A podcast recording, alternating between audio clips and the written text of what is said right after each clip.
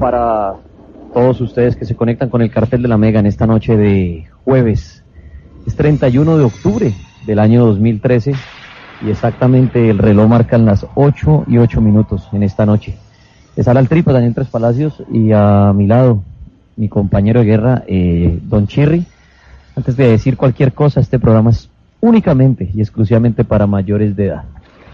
Pues lo prometido es deuda. Antes de decir más cosas, el equipo que está aquí esta noche, el Chancho, que es César Gutiérrez, eh, encargado de, la webcam, del Twitter, de todas las redes sociales, pues está aquí con nosotros también. También el parapsicólogo invitado Edwin Robles, eh, el ingeniero Mauricio, que está con toda la parte técnica, y los dos conductores de la van que nos ha transportado es el equipo que está aquí en este momento. Eh, también saludo a todos los, a los ingenieros que están haciendo parte de esta transmisión, porque les cuento que hacer esta transmisión desde acá necesita varios móviles en diferentes sitios, varias antenas para que me entiendan, para que esta transmisión suene en todo Colombia. Pues aquí estamos y lo habíamos prometido, localidad Armero.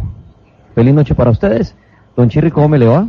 Don Daniel, buenas noches y oyentes, qué bueno saludarlos desde acá. Nunca tuve en mi mente eh, pensar que iba a volver. Hace un año estuve aquí, y volver se me hace una experiencia muy, muy importante para mi vida, para el tema paranormal que me apasiona demasiado.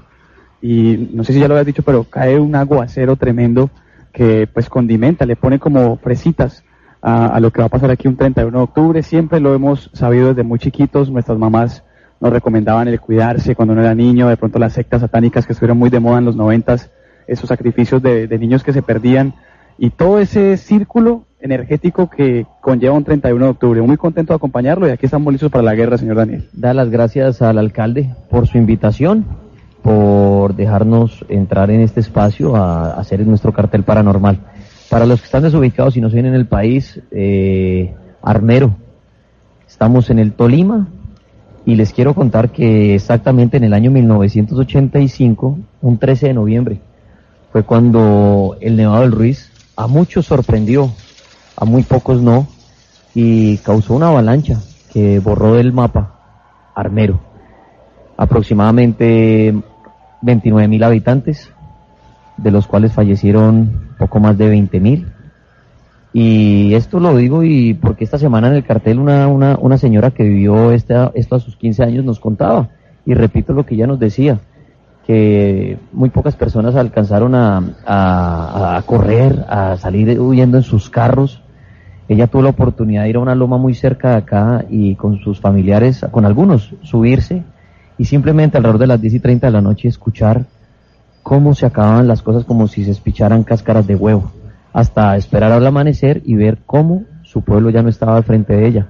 Gritos, llantos, lamentos ocurrían en ese amanecer ya de, del 14 de noviembre y pues todo ahí acabó, eh, varias personas agonizando, falleciendo en los siguientes días, es el caso tal de Omaira, una niña que, de los que hoy en Armero siempre nombran Omaira, una niña que duró tres días eh, enterrada con el lodo que poco a poco iba subiendo hasta que llegó a cubrir su cuerpo y, y matarla. Aquí por eso es famoso en Armero la tumba de Omaira, que esta noche estaremos buscándola, porque donde estamos en este momento, Don Chirri, y es como, como la plaza, ¿no? La, es como el centro de Armero. Sí, pero una plaza que fue construida después, ¿no? Muchos años después, porque esta plaza definitivamente está por encima de lo que había aquí debajo.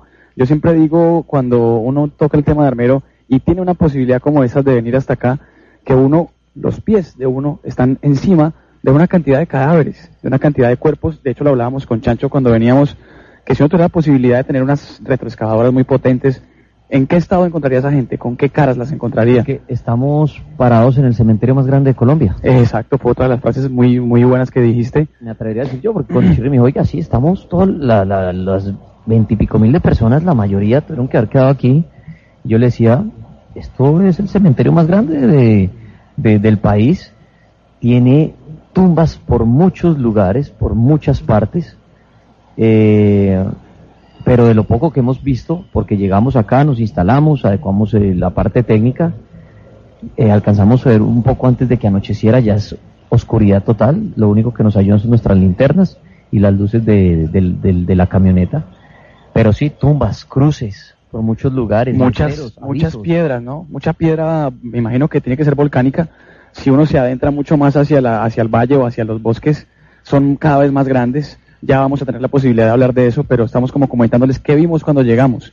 Muchas cruces de gente que seguramente no está ahí, Dani. Fue un homenaje que se le hizo, digamos, Pedro Pérez murió el 13 de noviembre, de hecho faltan 13 días para eso, pero ahí no está el cuerpo. Simplemente fue algo que la gente hizo por homenaje. Sí, Su cuerpo, quién sabe en qué lugar está. o algo dice, perdí a mis hijos acá, quedaron en algún lado, pero va a poner unas cruces en este punto. Hay un lugar también que buscaremos que es de cuatro hermanos que murieron, donde dicen que hay cuatro cruces enseguidas, las, buscaremos. Pero exactamente en este momento, a las 8 y 14 minutos, estamos al lado de una enorme cruz, una cruz que puede tener, no sé, calculo unos 20 metros de altura Estamos aquí al lado de esta cruz. Eh, Muy famosa esa cruz por el beso que le dio Juan Pablo II declarando todo ese territorio Camposanto, Daniel. Estamos, en la parte que estamos, sí, el terreno es, son, es, es, piso sólido, son ladrillos. Lo que les digo, haga de cuenta estar en una plaza de un pueblo, una parte bonita, con sus sillas de cemento donde la gente se podría sentar, unos arbolitos bonitos, la cruz enorme, eh, pero alrededor de todo esto, tumbas, tumbas y más tumbas. Esto es solo este pedacito para que se lo imaginen, eh, los que están preguntando la webcam, sí, ya va a estar funcionando a través de la mega.com.co, ya el chancho nos va a explicar qué puede llegar a suceder en la webcam, pero ahorita, de esta parte tan bonita, como les digo, donde estamos parados tranquilos, tenemos las luces de la camioneta, empezaremos a recorrer, empezaremos a andar y nos seguiremos encontrando con cosas que ni ustedes ni nosotros sabemos. Lo único que les puedo adelantar es tumbas, selva, animales, también, eh, hay que decirlo, estamos llenos de bichos por todas partes y tormenta. Lo único que nos alumbra de vez en cuando son los truenos, porque ni siquiera luna tenemos, bastante nublado el cielo. ¿Sabe qué sensación da, Daniel?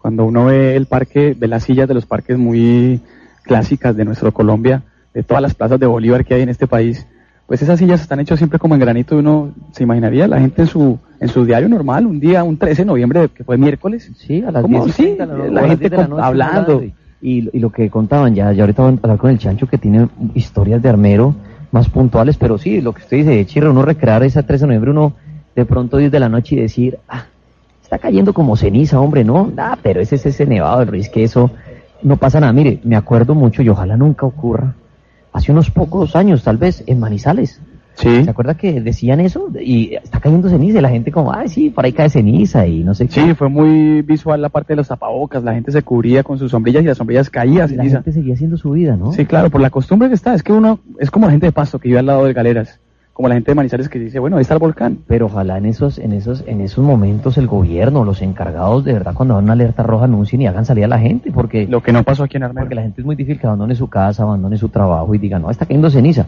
Entonces, recreando lo de Armero, mucha gente, ¿por qué falleció mucha gente? Porque de pronto sí, nueve de la noche, diez de la noche, la gente acostándose, viendo de pronto una novela, qué sé yo, en una tienda tomándose una cerveza y de un momento a otro, ay, está cayendo ceniza, pero el cura, o la policía o el gobierno, los encargados dijeron, eso no va a pasar nada, tranquilos, van a dormir. Y cuando en menos de nada, ¿no? Se oye un... ¿Se oye qué? ¿no? Yo diría que un estallido, ¿no? Un estallido, algo que en cuestión de segundos dice, ¿qué fue eso? Bueno, ahora, lo hablamos ahorita también internamente, la vaina empezó tipo 2 de la mañana 3, la gente estaba dormida. La gente que se acostó y dijo, el cura nos dijo en la iglesia que no iba a pasar nada. La defensa civil pasó por aquí y dijo que no, que todo estaba muy tranquilo. Usted se acuesta a dormir normal, a descansar porque tiene el otro día que trabajar y a las 3 de la mañana ocurre eso, usted, hay gente que no, no alcanzó a salir de su casa. Gente que ni se dio cuenta. Gente que murió dormida. Totalmente. Pero bueno, aquí estamos en Armero en esta noche, se los habíamos prometido, 31 de octubre. Le pedimos al favor a la gente que está escuchando este programa que no venga a acompañarnos. No vengan a acompañarnos, por favor, por más que estén cerca o algo. Esto no es una invitación, me perdonan como le digo, para los oyentes, para poder hacer nuestro trabajo tranquilos, con los parapsicólogos, con los equipos y todo, porque cuando llega gente y más gente se, se impide hacer el trabajo como debe ser. Bueno, eh, quiero saludar a Edwin Robles, parapsicólogo invitado, que está aquí preparado para esta noche. Viejo ¿cómo me le va? Viejo Tripas, viejo Chancho, viejo Chirri, muy buenas noches, súper emocionado. Ya bien ustedes lo decían, este es el mayor campo santo, el mayor cementerio de todo el país.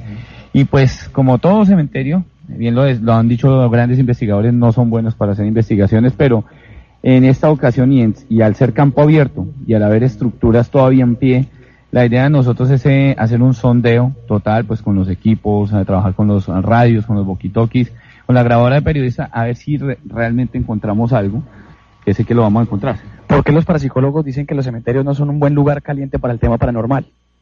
Porque, porque realmente cuando estamos en, un lugar donde se confieren muchísimas personas, almas, y que aquí pues se debe entender que este tipo de muerte fue violenta porque la mayoría murió ahogado, asfixiado, quemado por la lava, pues eh, es un conglomerado de energías que muy sencillamente te pueden llegar a atacar a ti, te pueden llegar a, a, meterse en el cuerpo e incluso puede haber alguna posesión. Yo creía que los cementerios, Dani, pues es cuando la gente muere por alguna circunstancia y se lleva su cuerpo allá. Pero esto se convirtió en un cementerio no porque lo fuera, sino por el accidente, eh, bueno, digamos lo natural que, tuvo Armero. ¿Qué, se puede encontrar aquí? De pronto, Mayra, de pronto esa, esa gente famosa se puede encontrar que de pronto deambule por el pueblo. Claro, lo de Omaira fue realmente lamentable, fue muy triste, marcó al país, partió la historia en dos del país en aquel año, en, los ochentas, y estoy completamente seguro que si ella sigue deambulando en ese sitio, que tenemos que tener en cuenta que en el sitio donde se fallece violentamente y se queda impregnado, vamos a, obtener respuesta por parte de psicofonías. Y mire, y otra cosa, ¿cuánta gente pudo haber muerto como Mayra, pero nadie la vio? Claro, sola. Que duró dos, tres, cuatro días de pronto atascada y gritando y nadie la escuchó y murió. Pero se volvió famoso porque la gente lo vio, lograron captarlo las cámaras, claro. el cuerpo de rescate, entonces, pero en una tragedia de, de miles y miles de personas uno dice, sí, el caso de Mayra. ¿Cuántos de pronto no fallecieron igual, gritando, atascados con una pierna en algún lado hasta que el lodo o hasta que el hambre, el paso de los días los... los Usted dijo una palabra muy importante y es, esto fue un tsunami más que una avalancha fue mucha agua, sí, mucho lodo, mucha piedra, pero es casi como un tsunami, porque era todo ese conlebrado que se llevó toda la gente. Y me recuerdo, recuerdo mucho una película que hace poco salió al, aire del tsunami, precisamente. ¿Dónde fue el, último? Se llamaba que Lo Imposible, tal vez, si no me equivoco, la de los niños con los, papás que están de vacaciones, metidos en la piscina. Y, y de un momento a otro llega la, toda la avalancha. Bueno, a eso me voy yo. De pronto mucha gente quedó en muchos lugares y murió agonizante por el lodo y todo. Así es, nos perdonan esta noche en cuanto a redes sociales. A mí por lo menos estamos eh, sin señal, estamos en medio de la nada. Empieza a llover muy, muy fuerte. Estamos en, en, en la boca del lodo, diría uno, donde hay mínima señal. Si encuentra el chancho está que busca señal por todas partes nos perdonan. Igual todo este material lo estamos eh, captando para llevárselos a ustedes lo más rápido posible a nuestra página. Eh, Chancho, César Gutiérrez, encargado de la página, la Mega, las redes, del Twitter, de las transmisiones, cuando necesitamos mucho apoyo técnico. Pues aquí está Chanchirres, bienvenido a este cartel 31 de octubre, noche de brujas, noche de Halloween, 8 y 19 minutos, ¿cómo me le va? Muy bien, señor Tripas, pues eh, eh, les quiero contar que evidentemente lo que estamos haciendo es buscar señal, porque obviamente nuestro trabajo de redes sociales y de, webcam eh, depende totalmente de la señal de internet. Y como para hacérselos más gráfico, haga de cuenta que esto es como una especie de queso gruyere, es decir, un queso con huecos necesitamos buscar los huecos exactos para poder encontrar la señal. Pasó una cosa un poco medio paranormal, un poco asustadiza, y es que cuando nosotros llegamos acá, al primer sitio eh, que fuimos a visitar fue el de la, eh, el de la tumba de Omaira, ¿no? Y ahí habían dos personajes medio lúgubres, eh, un señor y una señora, tripas, no sé si usted se acuerda, una señora que además tenía como el rostro medio, medio quemado, un poco de miedo, y ella me decía por alguna extraña circunstancia, sin además que nosotros le estuviéramos preguntando, decía, yo sé que ustedes más adelante van a necesitar eh, internet, van a necesitar luz, van a necesitar eh, de la señal de, los teléfonos, y es aquí donde más se concentra, en la tumba de, de Omaira. Pues como en este momento estamos en el parque central, como ya lo dice bien Chirri, por encima de lo que pueden ser los cadáveres de muchas personas. Cuando lleguemos allá seguramente va a ser el punto caliente y donde vamos a poder conectarnos a la webcam. Pero de todas maneras, tripas, como usted lo decía, lo que tiene este sitio son muchas historias y eso es lo que yo le tengo a usted. Historias de lo que usted quiera, eh, cómo sucedió lo de Armero, algunas leyendas acerca de, digamos, leyendas urbanas de lo que explican acá algunos guías que hubo eh, que pagaban incluso, usted le pagaba esos pequeños guías 10 mil pesos y le contaban toda la historia, pero fantasiosa, no, no la parte histórica, sino la parte fantasiosa de por qué creen que Armero le pasó lo que le pasó. Y también va a ser muy educativo, Tripas, porque yo eh, tuvimos la posibilidad que un colegio nos visitó hace poco, una universidad, preguntamos, ¿de ustedes cuántos saben que, es Armero? No, es el jugador de la selección Colombia. No sabían que Armero existía como, como pueblo. sucedió en el Mañanero, yo estaba con, con Tripas y, por ejemplo, Carolina, lo que le escribían a ella en las redes sociales, estamos en pleno Mañanero porque para nosotros es muy común, pues bueno, yo tengo 33 años, pero hay gente que no tiene ni idea de lo que esto sucedió. De hecho, parte de esa inoperancia, ineptitud, o como usted lo quiere llamar, del gobierno, no podríamos echarle mucho la culpa porque si ustedes hacen bien memoria, apenas unas semanas, yo calcularía 15 días, acababa de suceder la toma del M19 al Palacio de Justicia. Es decir, estamos en estado de conmoción, o sea, mire todo lo que está sucediendo en el país y una semana, 15 días después, sucede lo de lo de Armero. Entonces, pues es muy berraco también para un gobierno moverse de, lado de, lado a lado. Es que ese fue un año, ese, ese, esos 80 fueron terribles para Colombia. Pasó a Estados Unidos, Chirri, con el, el tema de Catrina. Usted pensaría que Estados Unidos es el país más revolucionario del planeta y que eso no, no pasa nada. Pasó un huracán que uno dice, bueno, sí, un huracán, pero eso de Estados Unidos se recupera rapidísimo. La gente caminaba por las calles buscando comida y gasolina, Chirri. Pasó a Estados Unidos ¿Cómo no le va a pasar a un país tercermundista como Colombia? Tercermundista, sí. Y le quiero decir que estadísticamente el tema de Armero es la cuarta catástrofe, eh, perdón, catástrofe que tiene que ver con volcanes en toda la historia de la humanidad después del año 1500, o sea, la cuarta más poderosa y la segunda más poderosa en el año del año 1900 para acá, porque la primera fue en 1912, el volcán Pebe que queda en Martinica, si no estoy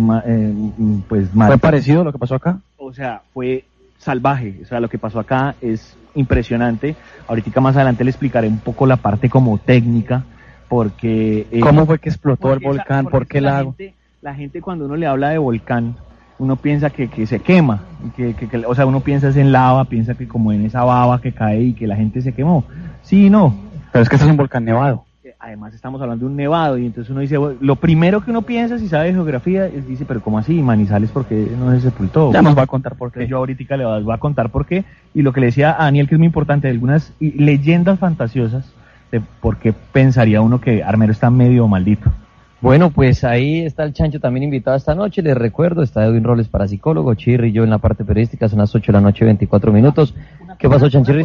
porque eh, eh, pues obviamente Daniel y yo estamos preocupados por el tema de la señal y todo, pero mando un saludo muy especial al señor Felipe Rivera, quien me comenta que en la cuenta de Instagram, que de una vez los invito a todos porque de pronto no conocen la cuenta de Instagram, es la Mega Colombia. Usted pone Instagram en, en, en su computador, backslash, la Mega Colombia Ahí va a encontrar todas las fotos que nosotros compartimos diariamente y él ha subido las cuatro fotos, que son dos fotos aquí del, del parque y dos fotos de la tumba de Omaira, como para que digan, esto señora ya, ya, ya, llegaron. Estamos calentando. Estamos apenas calentando. Estamos calentando. Bueno, estamos aquí, les decimos 8.25 minutos. Buenas noches Colombia, estamos desde Armero terminando este Halloween, que ya ahorita también les prometimos que les íbamos a explicar por qué el Halloween, que es la noche de brujas, el 31 de octubre, que esa historia nos la trae el viejo Edwin Robles qué es lo que se celebra hoy, porque un día a otro dijeron, no, es que hay que disfrazarse, no, eso no es así.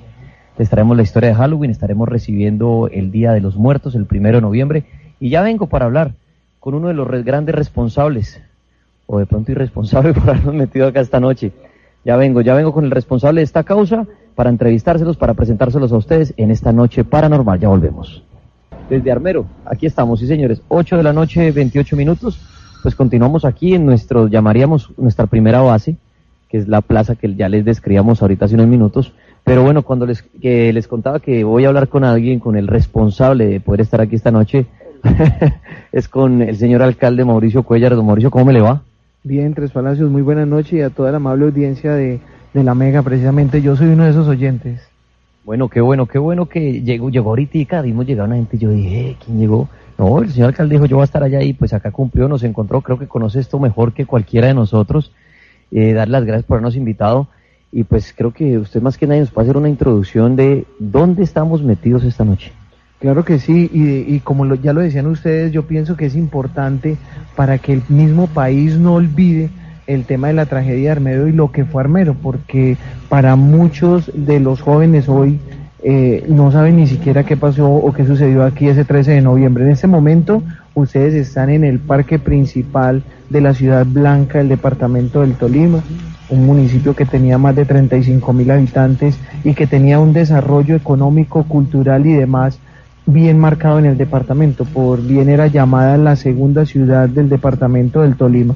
En este momento esto que ustedes ven eh, es el piso original Este es el piso original del parque principal de Armero.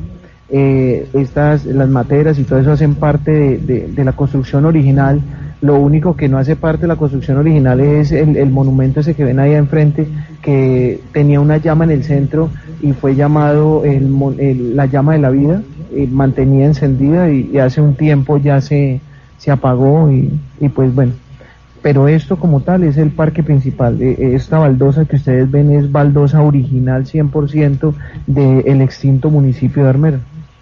Aquí estamos exactamente, como acaban de decir ustedes al señor alcalde, pues explicándonos que es el piso original. O sea, cuánta gente estuvo aquí disfrutando muchos años hasta el 13 de noviembre cuando sucedió esta tragedia. En ese momento, señor alcalde, ¿usted vivía aquí en Armero? Así es. Eh, yo pude experimentar el estar enterrado día y medio aquí en, la desaparecida Armero. Vivíamos en el barrio Santander con mi mamá, mi hermano y mi, y mi padre. Esa noche pues mi papá no estaba, estaba en Mariquita porque él tenía otros negocios allí y aquí estábamos con mi mamá y con mi hermano. Él falleció en, en medio de la tragedia. O sea, ustedes se encontraban acá con su mamá. Cuéntenos y cuéntenle a todo el país, que muchos, exactos, conocen la tragedia de Armero ¿Qué día era? ¿Qué se encontraba haciendo el pueblo y cómo sucedió todo? Pues la verdad, yo tenía cerca de seis años cuando sucedió el tema de la tragedia, era un niño eh, y recuerdo en cosas como en fotos, muchas de las historias o, de la historia propia del municipio la he recopilado por mi papá o por mi mamá, pero ese día pues eh, era un día común y corriente para el municipio, se escuchaban rumores porque en casi todas las casas tenían un radio puesto escuchando precisamente las emisoras locales y nacionales eh, esperando no sé qué tipo de información que nunca fue dada, sino que se dio casi que faltando 20 minutos para que la tragedia acabara con el municipio y pues siempre se sentía como un ambiente de zozobra. En, en mi calidad propia le puedo decir que pues esa noche habitual en la casa con mi mamá, con mi hermano, había una señora que estaba planchando la ropa de la casa, nosotros nos acostamos con mi hermano temprano. Cuando mi mamá nos levanta, pues tiene ya una linterna en la mano, tiene un, radio en la otra y está cayendo ceniza. Ella, así como se siente ahorita la lluvia y, el frío que se siente en este momento, se sentía como en ese momento. Ella nos coge a uno de una mano, al otro de la otra y arrancamos a correr. Eh, yo recuerdo muchas cosas, como ver hacia, hacia la mano derecha en una calle y ver cómo los carros atropellan las personas corriendo despavoridas por salvar su propia vida y la angustia de mi madre por alzar a mi hermano por salvarlo en un papa, en un palito de, de que es un palo pues pequeño con relación a lo que sería una tragedia y lo baja otra vez y lo coge y nos abraza y ya en ese momento pues nosotros somos ya tomados y arrastrados por la por la avalancha de Armero. Eso exactamente a qué hora fue más o menos? Eso era cerca de las diez y media, más o menos. ¿Usted, usted recuerda, alcalde, qué, tenía la avalancha? ¿Era agua? ¿Era qué? No, e, era un tema de lodos.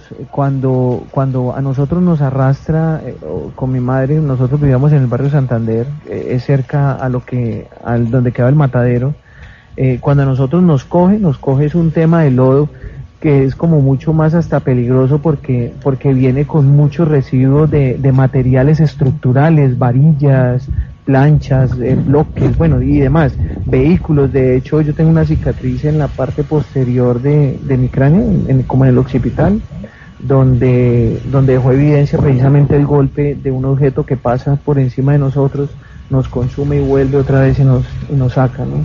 Pero eh, es más como un lodo, pero es un lodo caliente porque igual a mí me hizo una cicatriz de, de una quemadura que me dejó el lodo el, lodo, perdón. Si usted dice que fueron arrastrados por esta avalancha, ¿cómo se salvaron? Yo siempre se lo he dejado en manos de Dios, soy un hombre creyente hace muchos años, soy cristiano hace, hace muchos años y yo creo en los propósitos de Dios en la vida de uno para, para todas estas situaciones. Mm, estamos hablando con el señor alcalde, con Mauricio Cuellar, que fue la persona que nos ha invitado esta noche aquí a Armero. Estamos aquí en vivo, en Armero a las 8 y 34 minutos. Estamos en, en la Plaza Central en el piso original de, de Armero en, en, ese año, cuando sucedió la tragedia en 1985, el 13 de noviembre. Eh, Mauricio, usted me decía que duró día y medio enterrado. ¿Usted recuerda o, lo que ustedes le hayan contado cuando empieza a amanecer, cuando ya es el, el, 14 de noviembre, sale otra vez eh, la luz del sol? ¿Qué vio usted alrededor estando atrapado en ese lodo? Digamos que la, la tragedia, de lo más duro de la tragedia que yo recuerdo también, es más bien ese mismo 13 de noviembre, di tú a la una de la mañana, 11 de la noche, cuando, cuando pasa la tragedia y todo queda quieto. Yo recuerdo mi mamá rezar como unos mil rosarios y ella arrancaba con el rosario y las personas que estaban cerca le contestaban, eh, unos gritaban, otros pedían auxilio, eh, vi cómo explotó una bomba que estaba sobre la vía principal, eh, se vio pues la explosión y, la llamarada, y mi madre quedó enseguida mío con, un, con una guadua encima, yo quedé enterrado casi hasta la mitad de mi cuerpo, por eso no pude salir al otro día, y ella quedó con un muchacho y enseguida recuerdo mucho eso y, ellos se quitaron la guadua. El muchacho empezó a llamar a la mamá porque ahí todo el mundo llamaba a todo el mundo, a sus hijos por el nombre, a sus esposos, esposas, a sus conocidos. Él trató de contactarse con la mamá, estaba ahí como cerca y él dio como dos pasos y se siente como él se hunde entre el lodo y se ahoga en ese momento. Mi mamá, por ejemplo, experimenta eh, cómo, cómo se mueven como personas debajo de sus pies estando enterrados y no poder pues hacer nada en ese momento, estar como tan impedidos, es un tema como desde frustrante hasta más allá. Al otro día pues ya sale la luz del sol y se ve la magnitud del daño y, y como todo el tema eh, tan difícil, ¿no? Ver, ver cómo un pueblo que un día te acuestas viendo casas y otro día ya viendo solo lodo y personas gritando y personas muertas al lado tuyo mucha gente tratando de ayudar, pero pues sin tener los elementos necesarios porque hay que reconocer lo que este país no tiene los elementos necesarios para afrontar un desastre, ni siquiera en este momento de esa magnitud. Estamos hablando de más de 35, de más de 25 mil víctimas, ¿sí? Y si tú cuentas cuántos cruzrojistas, cuántos bomberos o cuántos defensas civil existen hoy, te vas a dar cuenta que no son iguales al número de fallecidos que, que tienen ni siquiera ni siquiera la tragedia ¿Por qué no podía salir, eh, alcalde? ¿Ese lodo se empezó a solidificar o solo eran, digamos, las guaduas, eh, los pedazos de edificaciones que te atoraban ahí? O la gente, por ejemplo, ¿por qué se quedó atorado Mayra? ¿No se podía salir de ahí o era lo que estaba debajo? E, eran las estructuras. Hace, hace unos días hablaba yo precisamente con alguien que estuvo cerca del tema del rescate de Omaira y yo le decía, bueno, e, el tema Omaira, el tema Omaira, ¿cuál fue? El tema Omaira era que tenía una varilla y ellos me decían, no, hermano, mire, e, e, y era un tema con un tío mío que se llamaba Manuel Arias y él se consumía con la otra gente, eh, bombeaban y sacaban el agua y decían, no, yo la toco hasta, hasta los pies y no tiene nada, pero aún hacía lo que la iban a intentar sacar, eh, la niña gritaba despavoridamente y eso, y eso hacía que detuvieran otra vez el tema y volver otra vez a buscar entonces, la verdad lo que yo le puedo contar que experimenté en carne propia es que muchas paredes, ustedes ven una casa eh, con planchas y paredes y todo el tema, entonces ellas se pican eh, en varias partes y por ejemplo una de esas paredes queda apoyándome como sobre el abdomen y haciendo presión contra otra pared y eso limita o impide que pues me puedan sacar. Al otro día por ejemplo, muchos helicópteros eh, del tema de la Fuerza Aérea, de la Policía, de la Cruz Roja, bueno, y demás personas que de organismos de socorro que llegaron, lo que hacían era descender sogas y amarrar de la cintura o eso a las personas que posiblemente estaban atrapadas allí y lo que hacían era jalarlas hacia, bueno, pues hacia arriba eh, y muchas de ellas estaban tan incrustadas que lo que hacían era desprenderlas de muchos de sus miembros porque mientras el aparato tipo helicóptero hacía presión hacia arriba, pues las paredes hacían presión hacia abajo y, pues el cuerpo no aguantaba, ¿no? Entonces toda esta situación se volvía compleja en el tema del rescate. Están escuchando ustedes hasta ahora al alcalde Mauricio Cuellar a las 9 y 38 y 39 minutos, perdón, de este 31 de octubre. Estamos en Armero. Si usted acaba de llegar a la sintonía del cartel, hemos, estamos aquí en vivo y en directo en Armero eh, apenas arrancando esta noche eh, con el señor alcalde, que fue la persona que nos invita, una persona que vivió la tragedia de Armero en, eh, en, ese día, 13 de noviembre de 1985, nos cuenta cómo quedó sepultado con su mamá, con su hermano, después cómo fueron rescatados un día y medio, y lo dice, hoy en día no estamos preparados ni siquiera para una tragedia de esta magnitud, de 20 mil, 25 mil personas atrapadas, no estamos aún preparadas para esto. Bueno, señor alcalde Mauricio, nosotros aquí estamos iniciando en lo que era la plaza principal donde hicieron, donde, bueno, pusieron la, la cruz de, como un monumento, una cruz que puede medir unos 20 metros, que el Papa la visitó. Eh, alrededor de ella vemos cantidad de tumbas. Bueno, y hay tumbas por todos lados. Esto si lo lográramos medir, no sé, en cuadras, ¿de cuántas cuadras estamos hablando llenas de tumbas aquí en Armero? Mm, Yo pienso que en su totalidad Armero. Armero tenía una extensión de cerca de medidas en hectáreas, por ejemplo, eh, de cerca de unas 40, 50 hectáreas, eh, y todo por donde camines vas a encontrar tumbas por el nivel poblacional que tenía Armero, ¿no? Eh, además que hay tumbas en reconocimientos a unos, por ejemplo, Kobe, Japón, instaló aquí unas tumbas en las cuales los niños de Kobe hacían como un hermanamiento o hermanaban a los niños muertos en la tragedia de Armero.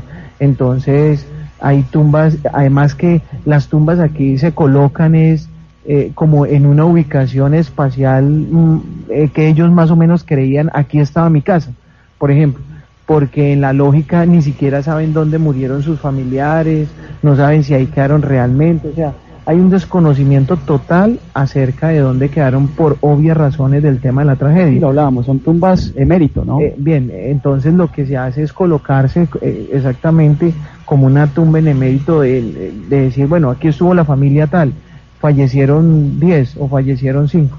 Entonces, por donde mires del, del, del pueblo, de la extinta ciudad de Armero, te vas a dar cuenta que van a haber, van a haber muchísimas tumbas. Alcalde, ¿hacia qué lado estaba concentrado la mayor cantidad de gente en el sector más, digamos, más pobre de, de lo de la avalancha? Me refiero no pobre en, en plata, sino cuáles eran los más vulnerables, porque pasamos por el lado izquierdo hace poco y esas edificaciones sí quedaron de pie casi un barrio entero. Ese me imagino que la tragedia no lo golpeó tan fuerte como el sector de este lado. Aquí sucede un tema bien paradójico, ¿no? Y es que la conducta o, lo- o la cinemática de, un tema de avalancha o, de un tema accidental, como sea, eh, también es directamente relacionado con el tipo de estructuras con que se encuentre al inicio del tema de la avalancha. ¿sí? Entonces, e- esta bajaba por el cañón del, del, del río Lagunilla, que es el puente que está aquí saliendo hacia la vía Ibagué, es el primer puente, el segundo puente que encuentran, porque el primero es un distrito de riego, eh, eh, y sobre ese puente, sobre ese cañón se desborda el río y, se viene desde los barrios que están más hacia la cordillera, que pues presentaban alguna estructura más pequeña de la que se encuentra cerca al hospital antiguo y, y pues paradójicamente uno creería que entre más estructuras encontrara, la avalancha más iba a frenar. Y no, entre más estructuras se encuentre, se convierte como si fuera una bola de esas que destruye casas y coges más fuerza para destruir. Eh, Digamos que donde habían planchones eh, alrededor, por ejemplo, del hospital, lo que hace el tema de la avalancha es como abrirse, eh, como regarse y perder fuerza. Entonces, como estos sectores en donde estamos ahora, por ejemplo, que era el centro de Armero, s- eran más poblados, pues iba a encontrar más resistencia y por ende se iba a volver más fuerte. Digamos que los barrios de más hacia atrás, hacia la salida ya de Armero por la vía Maracaibo, como el Santander donde vivíamos nosotros, eh, hubo, hubo barrios que los arrasó y lo otro también va, relacionado con el tipo de edificaciones, porque pues para nadie es extraño de que eh, antes eh, existían las edificaciones tipo bareque o, o de otras estructuras que no representaban pues mayor como fuerza frente a cualquier fenómeno que se pudiera presentar y, y eso hacía de que más fácilmente las pudiera llevar. Señor alcalde Mauricio Cuellar, que nos está contando todas estas historias y estos testimonios, he oído y he escuchado por ahí algo, no sé si ya involucrarme en el tema paranormal, pero ¿por qué la avalancha no entra al cementerio?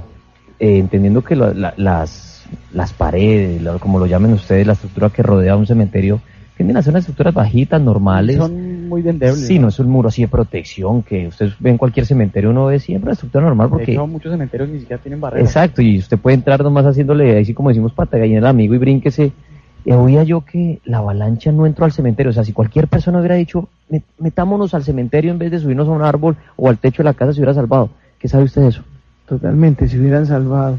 Eh, es algo es algo inexplicable. A la entrada del cementerio eh, existían dos arcángeles posados sobre la entrada, ¿no? Con las rejas y más o menos un metro hacia la reja, hacia adentro del cementerio, solamente entró en la avalancha. De ahí para allá no entró ni un centímetro más, pero sí al, al, a los lados del cementerio destruyó todo lo que había, en la parte de atrás del cementerio. Entonces, esto como el triángulo de las Bermudas, habrá que, habrá que desen, desenmadejar ese nudo a ver qué pudo haber sucedido ahí. O sea, si existe alguna relación física, como decir que estaba ubicada en un monte, no sé, que tuviera alguna lógica física o, o si definitivamente existe un tema de protección de algún tipo, ¿no? Está, este, perdón, ¿están los arcángeles todavía ahí? Pues había uno porque uno se lo habían, se lo habían robado y quedaba uno, existía uno, ¿no? Eh, creo que ahí está todavía. Bueno, sería bueno ahorita en nuestro recorrido conocerlo porque si se me hace algo paranormal.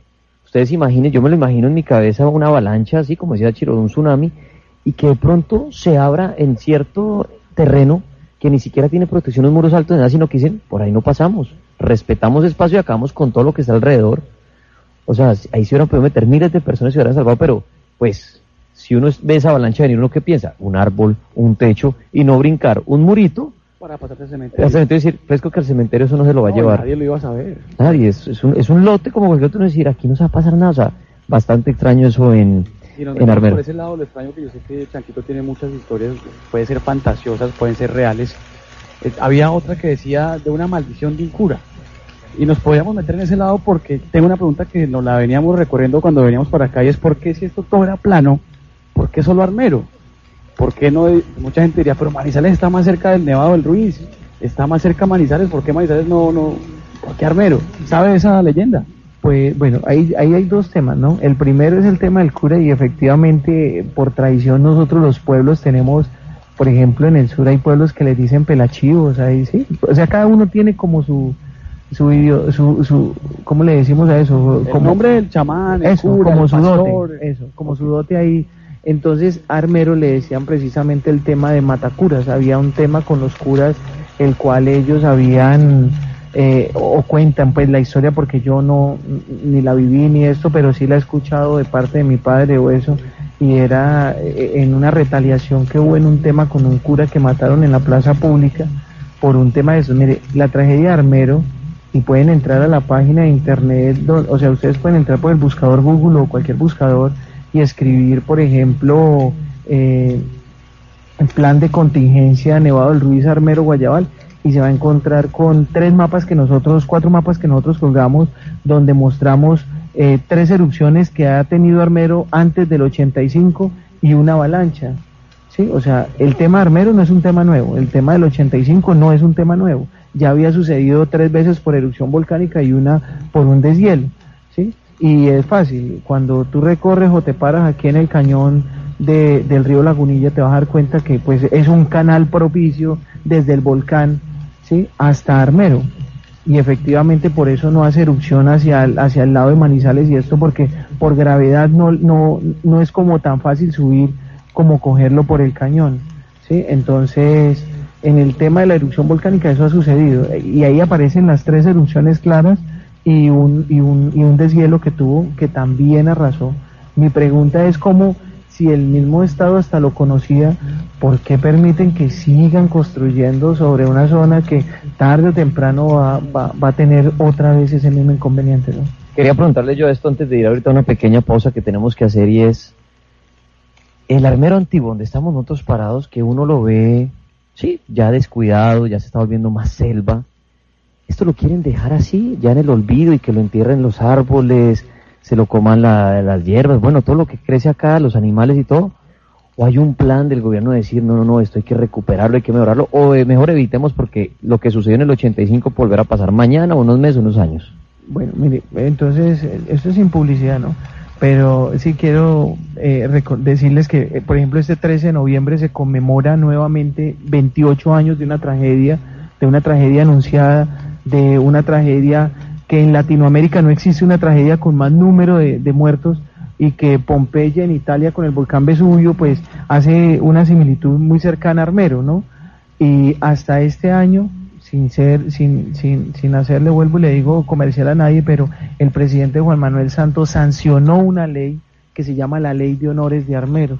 por primera vez después de 28 años se le reconoció a Armero en una propuesta que nosotros le hicimos, que se pasó al Congreso y que hoy es ley, en donde esperamos este parque se convierta en un gran parque a la vida, sea una reserva, donde pase lo que pasa en Pompeya, o sea, que usted pueda ir y conocer qué es un juego, eh, qué son los, los juegos piroclásticos, eh, qué tanto daño hacen. Aquí irían a conocer la estrategia, eh, irían a conocer una tragedia en, en vivo y en directo, con lodo, con lo que fue sus fallecidos. Sería una parte de enseñar para que el mundo no siga repitiendo los errores y en otro para que las personas que aquí dieron su vida o perdieron su vida por una crónica una tragedia anunciada, pues no sigan debajo de sus tumbas, sino que se les escuche, ¿no? Eh, entonces, eh, y esto va enlazado con la creación de una escuela de formación de emergencias y desastres, precisamente de Guillermo Guayabal, que fortalezca todo este tema, ¿no? Doctor, eh, última preguntita. ¿Asustan en Armero? Pues yo les digo la verdad que a mí sí me da susto y yo pienso más por el respeto a, los fallecidos. Eh, son muchos los, los que hay aquí contando mis familiares, abuelas, abuelos, hermanos, bueno, y demás tíos. Entonces yo pienso que de alguna u otra manera ellos quieren hacer presencia o hacen presencia aquí, no sé, con mucho respeto. Bueno, pues estábamos escuchando al doctor alcalde Mauricio Cuellar que nos ha invitado aquí a Armero. Nosotros ahorita, después de una pausa a la que nos vamos, regresaremos para empezar a recorrer partes, porque esto es enorme, lo que alcancemos y a encontrarnos en medio de la oscuridad. Aquí no hay luz, lo que decíamos, esto es la selva. Sí, la selva se está tragando, se tragó Armero. Es que yo tenía una preguntita chiquita y es si esta es la, el, piso real, ¿esto lo construyeron otra vez con ese material o es que así quedó? aquí lo que se hizo fue lavar con chorros, con la máquina de bomberos.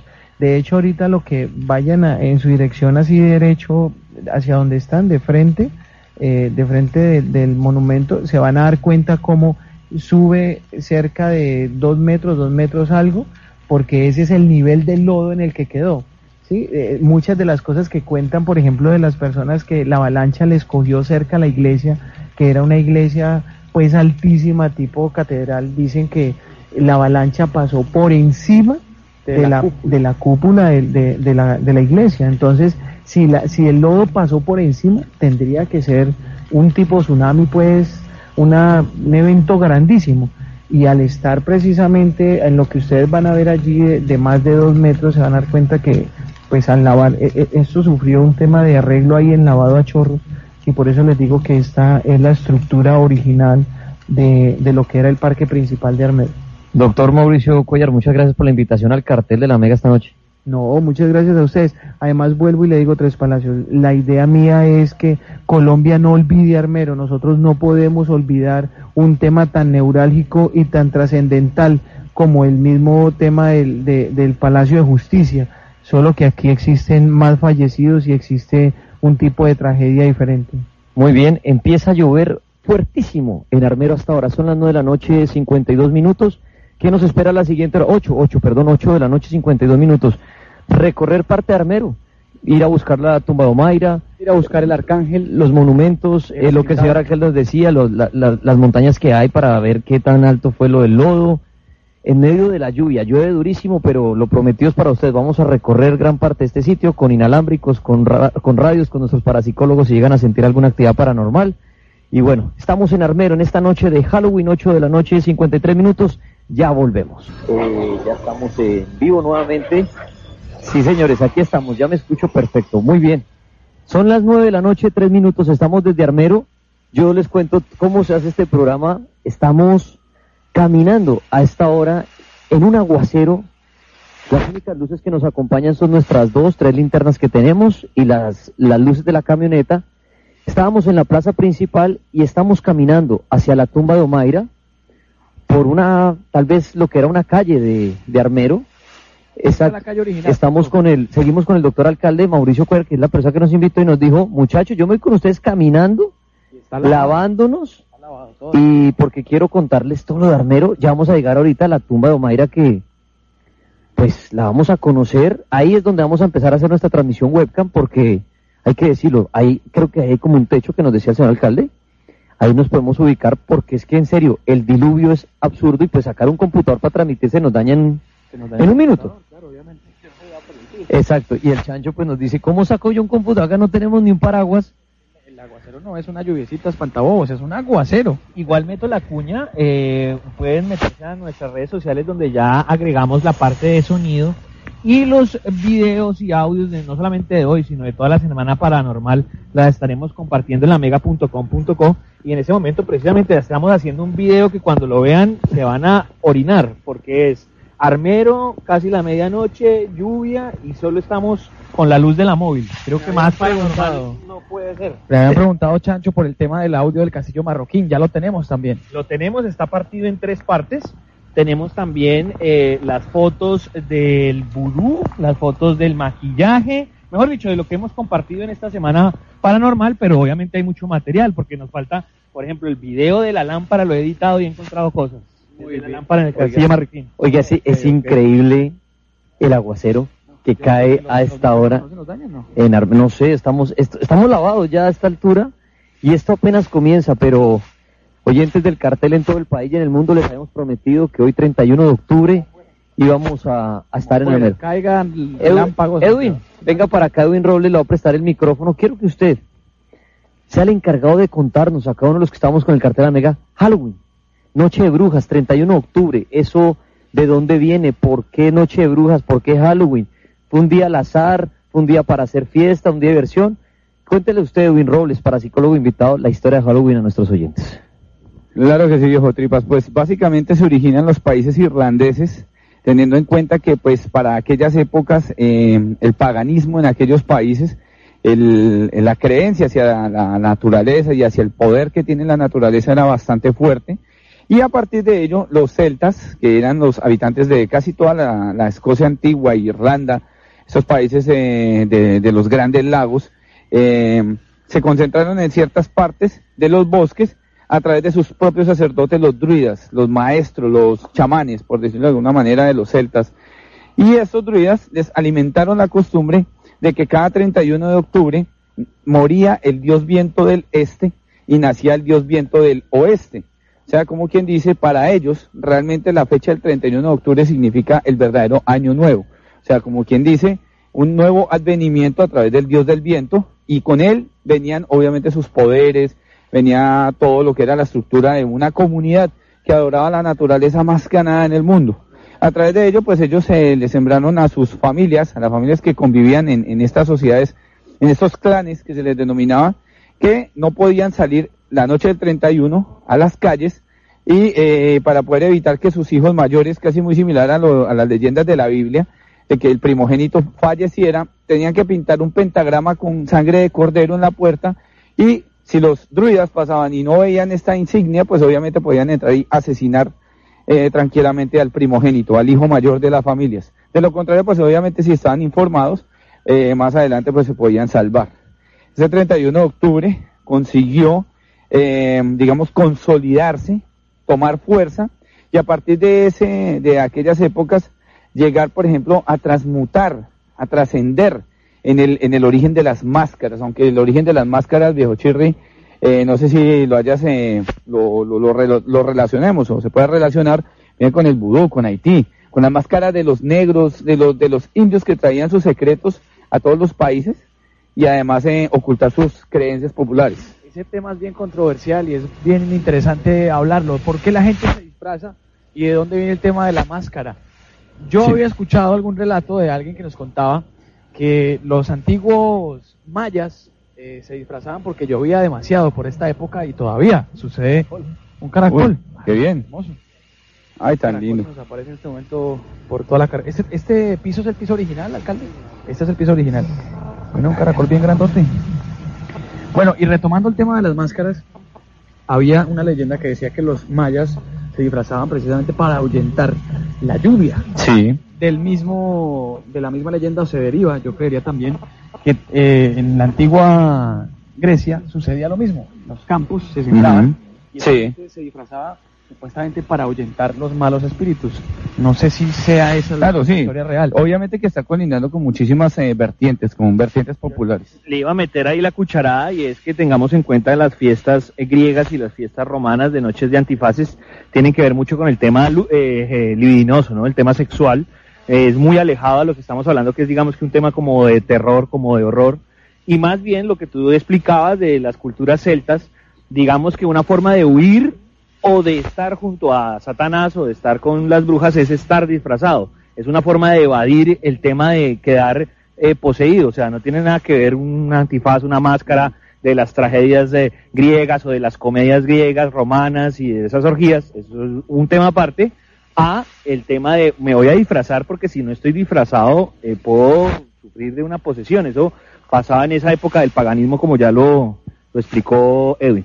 Pero ya después se americanizó la vaina y se halloweenizó. Sí. ya era el tema pues, el, trick of bread, eh, las costumbres, incluso lo de la calabaza también viene de una costumbre celta, porque antiguamente los mismos celtas armaban sus linternas, esa linterna le denominaron la Jack Lantern, y se trabajaba en una calabaza o en un calabazo hueco, seco, un fruto seco, se le colocaban los ojitos como para que atravesara la luz por allí la boca, pero ya pues obviamente la satanización vino con, con el, con la, con las invasiones europeas, con la cristianización de muchas culturas en las cuales veían en ese tipo de focos el satanismo, la adoración a Lucifer, el luciferismo. Un foco satánico y brujero, aquelarre, ¿Por qué se tomó este día como una vaina de sacrificio?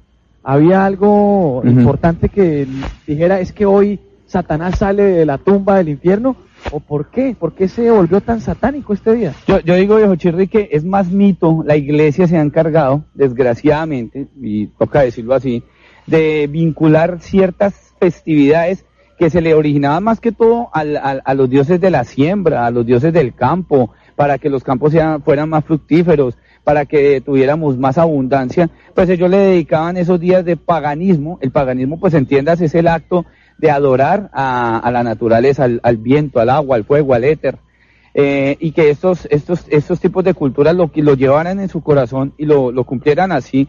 Para la iglesia no era, no era algo que debía llevar una norma eh, totalmente recta en conformidad con el, con el, con el clero de la iglesia. El clero de la iglesia era bastante fuerte se sabe que, pues digamos, eh, España logró focalizar en Roma como uno de los núcleos más, eh, más devastadores para muchísimas culturas que las fueron enterrando poco a poco.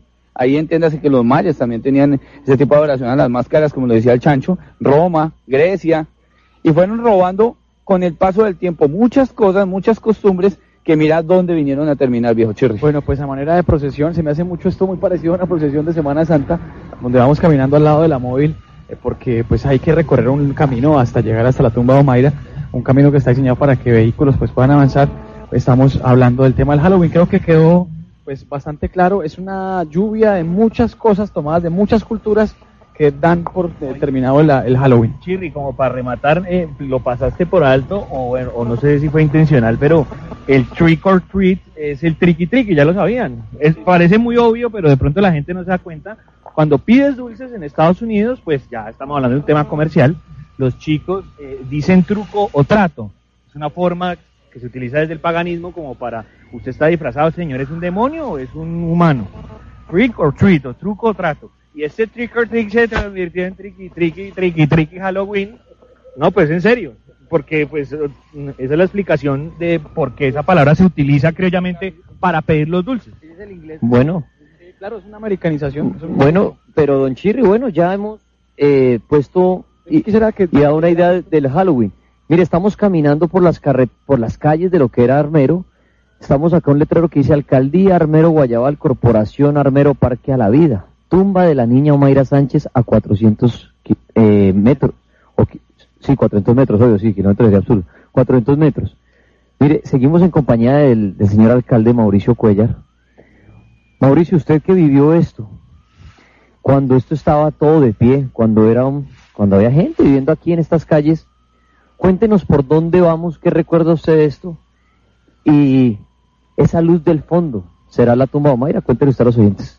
Bien, pues e, esto es cerca de donde nosotros estábamos o vivíamos, que es el barrio Santander, eh, y vamos llegando hacia, sí, eh, la luz que se ve ahí son como lo que se le coloca precisamente eh, como en, eh, en una clase de agradar al tema del tema de la tumba de Omaira y le colocan velitas o le colocan fotos o ustedes se van a dar cuenta ahora que les traen como juguetes de niños eh, en honor precisamente al tema del fallecimiento de Omaira y de hecho a este momento muchas personas acusan el que Omaira les ha hecho milagros de algún tipo y tienen esa creencia con ella, ¿no? ¿No será viejo Edwin Robles que ese, esa práctica que obviamente es muy respetada eh, amarra un poco a Omaira que no, a que no pueda descansar?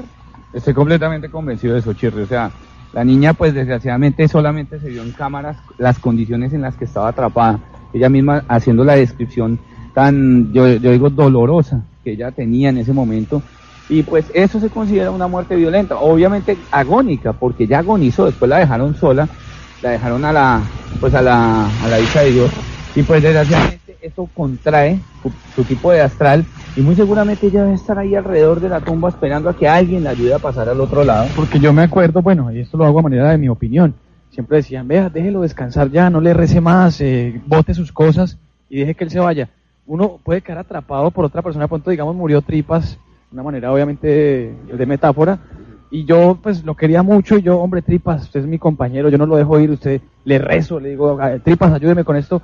Él termina amarrándose aquí a este plano material. Claro, claro. Incluso porque muchas veces las personas se aferran tanto a la vida como le pasó a Mayra, porque yo estoy seguro que al ser tan niña no quería morir.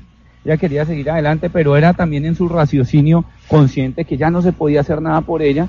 Y el simple hecho de ella pedirlo, hacer la petición, no me quiero morir, y quedarse tan sola allí, metida, enterrada en la, en la ceniza, en la lava, pues ya no había nada más que hacer. Eso es una muerte violenta. Son las 9 de la noche, 15 minutos, 31 de octubre. Estamos en Armero, donde en el año 1985, un 13 de noviembre, ocurre la tragedia cuando el Nevado de Ruiz sorprende a más de 20 mil, 30 mil personas, dejando a la mayoría de ellos bajo tierra, en escombros, donde estamos caminando en este momento. Como decía Chile, estamos caminando encima de ellos. Es el cementerio más grande que, que tiene Colombia. Y pues paró de llover, ¿no? Gracias a Omaira o no. para llover en cuestión de segundos de un aguacero que traíamos. Mire, ahorita le preguntaba yo al alcalde Mauricio Cuellar, que está aquí con nosotros en esta caminata, porque estamos caminando por estas calles, y eh, también a Edwin Robles. Armero, debido a que en este momento podríamos decirlo está en abandono, se puede prestar para que una noche como hoy hayan sectas, ¿no? Aquí, Claro. haciendo rituales debido a que es noche de brujas, es Halloween. Y pues, ¿qué más? eh, Que de pronto son uno de los lugares más paranormales del país, ¿no, Edwin? Claro, viejo Tripas, ya tú lo has dicho. Sobre todo en esta época, el 31 de octubre, lastimosamente lo que veníamos diciendo acerca de la historia de Halloween eh, se ha ido satanizando, se ha ido no ni siquiera luciferando, satanizando. El simple hecho de que sea una fecha en la que se abren astrales, portales, no se les haga raro que la lluvia paró por algo, o significa que algo nos está esperando allá al fondo, porque realmente los espíritus en, con- en conglomeración entre tantos espíritus de personas fallecidas se coloquen en, al unísono en uno solo para poder ayudarlos o en ese momento ellos nos estén percibiendo y estén necesitando esa ayuda y como ya nos percibieron y hay canales psíquicos en ese momento aquí los que vamos hacia la tumba de Omaira pues empecemos a ayudarlos a pasar al otro lado lo que pasa es que la cristianización, vuelvo y aclaro, no ayuda en sí a que un espíritu desencarnado violentamente pues esté tranquilo. Hace todo lo contrario. El espíritu esté pidiendo ayuda, esté pidiendo ayuda y hay espíritus que duran casi más de 20 años. Bueno, estamos aquí en Armero, señor alcalde, más o menos desde la plaza central donde estábamos hasta la tumba de Omaira, que ya la veo, veo como un monumento velas. con unas velas. Más o menos este recorrido, ¿cuántas cuadras recuerda usted que eran? Sí, mire, son cerca más o menos de unas 15, entre 15 y 18 cuadras, entre grandes y pequeñas, siempre era distante, eh, pero pues como lo pueden ver ustedes por, por la pérdida de la estructura física del municipio, pues es un solo playón que siempre nos tardó como unos 20 minuticos caminando. Sí, sí, el recorrido ha sido todo caminando. Eh, Quería preguntar, ¿fue exactamente donde ella murió que se dirigió la tumba? Sí, sí, eh, ahí donde, donde se encuentra precisamente eh, la luz es donde ella, ella falleció. Ahí mismo es donde se le han hecho una serie de tributos por, pues por muchas personas. Y es lo que nosotros precisamente ahora hasta queremos controlar Tres Mauro. Palacios porque es que lo que no queremos es que se vuelva una venta vulgar de lo que fue en realidad un tema de tragedia que afectó a todo un país, ¿no? Que afectó a todo el mundo. Entonces, ahí donde ustedes van a ver ahora las, eh, como las velas prendidas, ya estamos llegando. Eh, ahí es donde realmente ella, ella falleció y quedó ahí enterrada. Muy bien, estamos llegando, entonces ya vieron ustedes al señor alcalde Mauricio Cuellar, estamos llegando a la tumba de Omaira. Eh, estos días registró Noticias RCN, en donde Omaira se despedía de sus familiares, le preguntaba a los medios, inclusive ustedes de dónde vienen, dónde son, para mandar un mensaje. Eso, lo pueden ustedes buscar en YouTube, está en las redes. Eso es, lamentable, doctor. Eh, hay un tema que precisamente hace referencia a Omaira y es como lo conmovedor de cómo una niña tan pequeña, eh, pues con en medio de su imaginación y de su dolor, eh, desdibuja toda una tragedia, pidiéndole perdón a su familia, diciéndole a sus papás que los ama mucho, eh, no queriéndose morir y queriendo aferrarse como a esa vida, pero es como la ejemplarización de, ver como un niño, pues en medio de ese dolor, inmala, eh, inmula como, como no quererse ir. Eh, es, es todo como ese entorno de ella, ¿no? Porque ella muere en un tema bien trágico, pero que aparte de eso, con una conciencia tan clara de lo que sucedió y de lo que le puede pasar a ella en cuestión de días que puede ser su fallecimiento. Entonces, ese video es muy claro cuando ella dice, papá te amo, mamá te amo, yo estoy aquí, mi nombre es Omaira Sánchez. Eh, es un tema como muy, muy bonito de ella, que el mundo pues no olvida por ese rostro y por ese gesto, ¿no? Estamos ya aquí al lado de la tumba de Omaira Sánchez, es noche 31 de octubre, estamos haciendo el cartel de la media aquí en vivo con Chirri, yo quienes habla el Tripas, hay un robles invitado, el Chancho.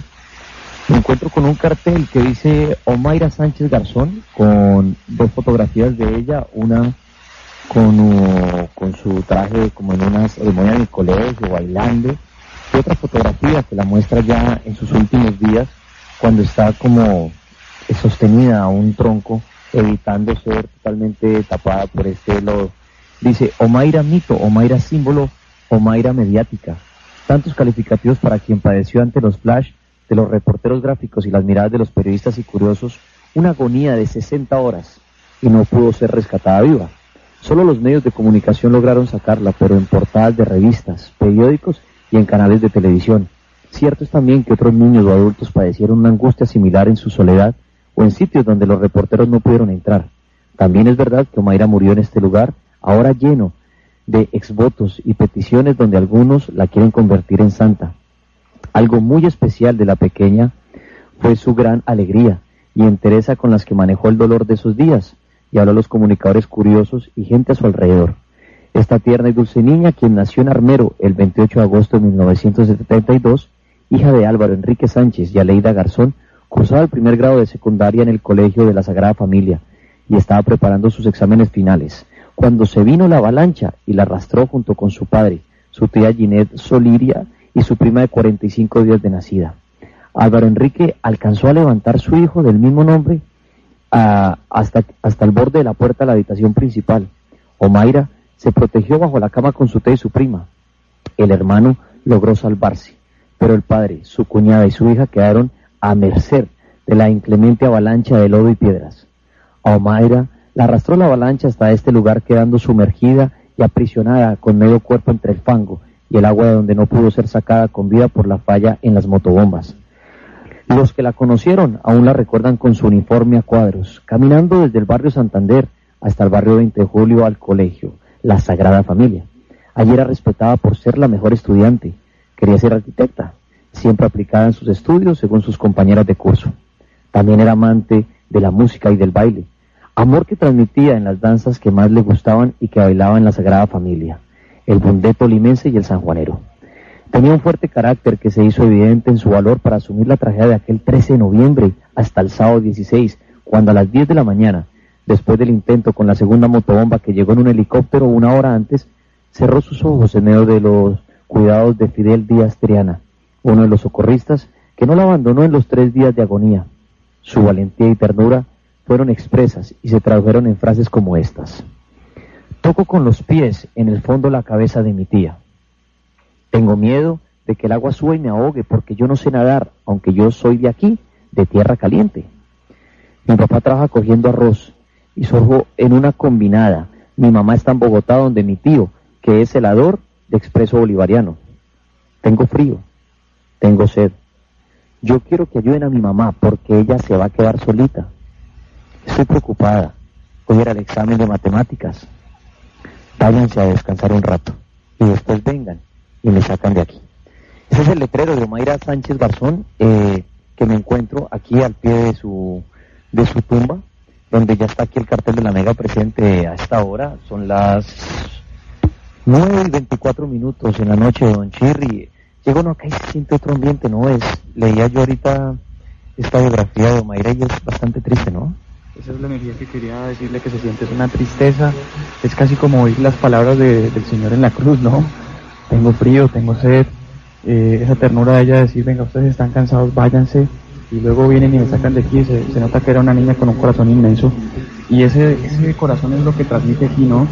La tristeza de saber que murió y que no se puede hacer nada por salvar un corazón como, como ese tan bonito, pero llena uno de mucha tristeza, y es lo que abunda en todo el sector donde hay pues todas sus cositas de, la, de agradecimiento, donde está el nicho, exactamente donde ella murió. Yo no sé si ella, eh, su cadáver esté ahí, debajo de eso. Pues el, el señor acá yo creo que le puede preguntar, el de tener perfecto esta historia de, de, la, de la tumba de Omaira. Queríamos saber si de pronto en el hueco exacto donde murió fue allá, ¿verdad? Eh, ella finalmente cuando muere se hunde porque no pudieron sacarla, su cadáver continúa ahí, sus huesitos y sus... Bueno, son 25 años, digamos que ya se perdieron, 28, pero ella quedó ahí. Pues la verdad, la verdad, eso es un paradigma que quiero romper también porque no, no sé, algunas personas me dicen que ella falleció y efectivamente no pudieron sacarla, que ella quedó aprisionada y precisamente en, el espacio que estamos viendo y, que, es, que es ahora como un hueco, ¿no? Eh, que está lleno pues precisamente eso que ven ustedes que son recordatorios y placas de personas que han fallecido y como en petición a, a la niña Omaira y, y, pues lo que me dicen a mí sí fue que ella falleció ahí y que precisamente ahí en este momento, pues lo que le hicieron fue lo que ven en, como en, en cemento a los lados, pero se preserva el tema del hueco donde, donde ella falleció. Está Tripas precisamente ahí en el hueco, Tripas, ¿cómo lo ves tú para que lo transmitas a la gente? ¿Qué se ve en ese hueco? Pues, eh, para explicarles a ustedes bien, pues está cercado con unos, unos ladrillos pues un solo ladrillo para que entiendan la altura, vírgenes, eh, el niño Jesús, santos en cantidades, flores y muchas placas. Eh, por ejemplo, leo una de ellas, acción de gracias a, Omaira, a la niña Mayra por bendiciones recibidas y firma una familia.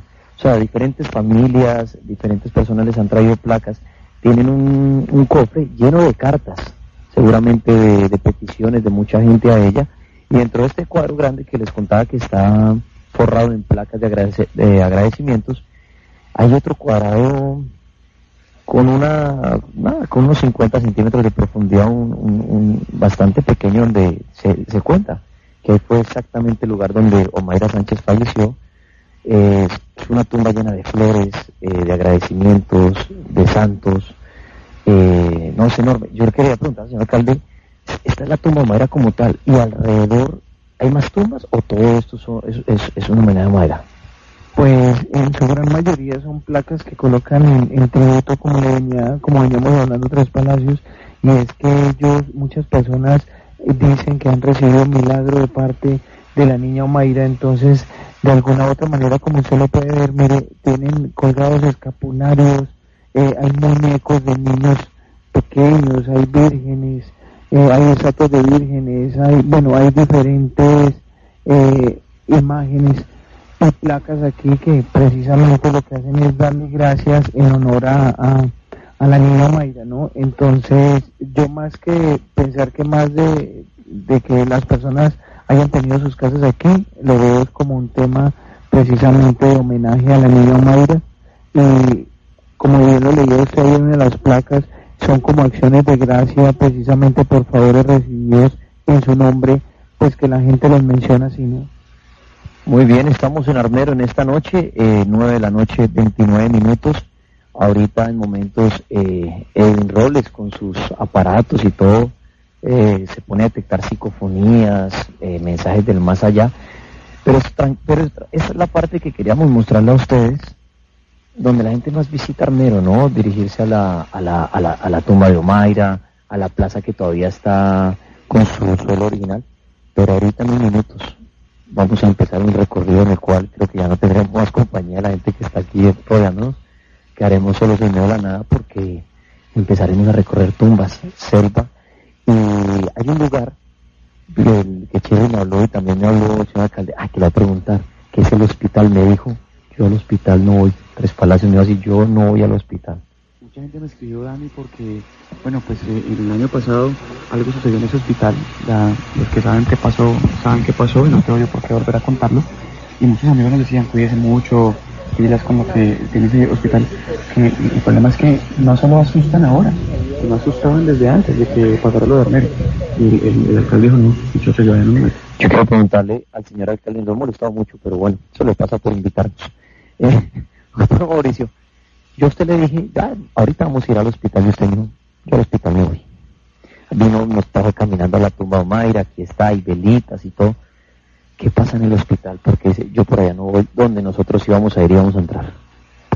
Porque pues bueno, yo ahorita le venía contando Tres Palacios, yo soy profesional en el área de la salud y, uno en el hospital, yo precisamente hice rural en Guayabal y uno en los, los hospitales almacenan como, como mucho de, de todo ese temor de las personas que han fallecido. Eh, yo soy muy respetuoso con el tema de los fallecidos. Mi mamá trabajó en el San Lorenzo Armero como enfermera y ella pues cuenta sus historias del tema del hospital.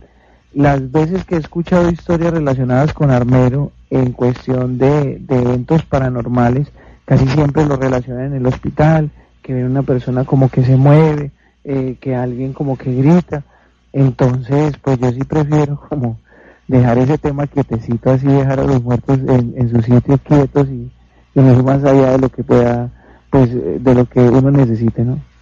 El hospital es exactamente el que cualquier persona en su vehículo, en una flota, en lo que pasa, pasa por la carretera y ve a un costado, ¿cierto? Ese es el hospital. Eh, es la edificación más grande que ven, es si vienen de, del sector de Ibagué hacia la vía Mariquita, lo van a ver al costado izquierdo, y si van de Mariquita al sector de Ibagué, pues lo van a ver al lado derecho, es una edificación de dos pisos, que aún preserva ese segundo piso, y, pero pues es, es, se siente como lo, lo, lo tenebroso eh, solamente viéndolo y, y pues en sus espacios yo pienso que bueno eh, sería mejor no, no, no alborotar esos esas situaciones que podrían terminar como no sé bueno, ahí ahorita el cartel de la Mega va a hacer presencia en el hospital, allá estaremos ingresando. Eso lo vamos a dejar como de, de cereza de, del que esta noche, cerca de la medianoche, estaremos ingresando a este hospital. Por ahora hemos recorrido la tumba. Viejo en Roles, usted que tanto se la pasa en sitios, fantasmas, que son sus mejores amigos y demás, yo, de, que no tengo esos dones ni esos poderes, me siento aquí al lado de la tumba de Mayra tan tranquilo, al, al contrario del temor que podría sentir si estuviera, no sé, en medio de la selva, al lado de unas cruces, o así miran cruces, ¿no? Como, porque es que les quiero pintar este, este cuadro que ya van a poder por, ver por webcam, oscuridad total, selva, y unos pocos caminos, unas calles antiguas, pero estoy al lado de la tumba de Omaira, donde le repetimos, hay placas, hay velas, y en vez de uno sentir miedo, estar aquí y decir, ay, aquí murió la niña, tengo miedo, no sé. Al contrario, me siento como tranquilo aquí. Usted, que sí es parapsicólogo y tiene ese don de sentir más los fantasmas y todo, ¿cómo se siente usted aquí en este momento? No, pues primero que todo cuando te vi leyendo pues la, la, biografía de la niña de Omaira, me dio una tristeza muy tenaz y pues nosotros aparte de ser sensibles para ciertos trabajos en donde hay espíritus también somos sensibles en la parte espiritual se siente una tristeza por parte de ella y pues muy seguramente es lo que le está entregando a cada uno de los que viene aquí, le está entregando una parte de ella. Aún así esté muerta, aún esté bajo esa, esas capas de, de, ceniza y lodo, ella allá debajo de, esa, de, ese huequito está pidiendo que alguien la ayude, que alguien interceda por ella para que pase al otro lado, porque pues muy seguramente en las condiciones en las que apareció ella nunca lo quiso, pero pues de alguna manera fue consciente y no hace ese tipo de fenomenología que presentan otro tipo de cadáveres eh, que mueren en unas condiciones mucho más extremas en las que ellos no quieren irse y se pegan al éter, entonces se aparecen, eh, empiezan a, deambular por allí. A el castillo marroquín. Exactamente. No se siente igual, ¿no? Es distinto. Podemos hacer una comparación y en el castillo estábamos mucho como más pesados. Más pesados. Que puede, puede ser que cambie el ambiente cuando lleguemos al hospital, cuando vayamos a hacer la investigación allá, pero aquí se siente mucha paz. Sí, se siente tranquilidad, es, es bastante cierto. Ya saben que todas las fotografías, el trabajo aquí, audio, grabación y todo lo van a poder encontrar en la página la Mega en el transcurso del fin de semana. Ya está nuestro chancho trabajando para encender la webcam, para que vean lo que está pasando acá. Exacto, ya está luchando ahí con la, con la webcam, eh, para que ustedes conozcan la tumba de Omaira. Eh, hay cantidad de placas diciendo acción de gracias a la niña Omaira, por favor recibidos a fulana de tal. En agradecimiento, recibió diferentes placas, acción, como personas que le han pedido, ¿no? Eh, favores, deseos, y se los ha cumplido y vienen y le ponen su plaquita. Muchas, muchas, muchas, muchas placas, cientos de placas, vírgenes, Niño Jesús, bueno, eh, lo que el señor alcalde decía ahorita, escapularios en cantidades, ¿no? Diademas de la gente. Su escapulario ahí seguramente cree que...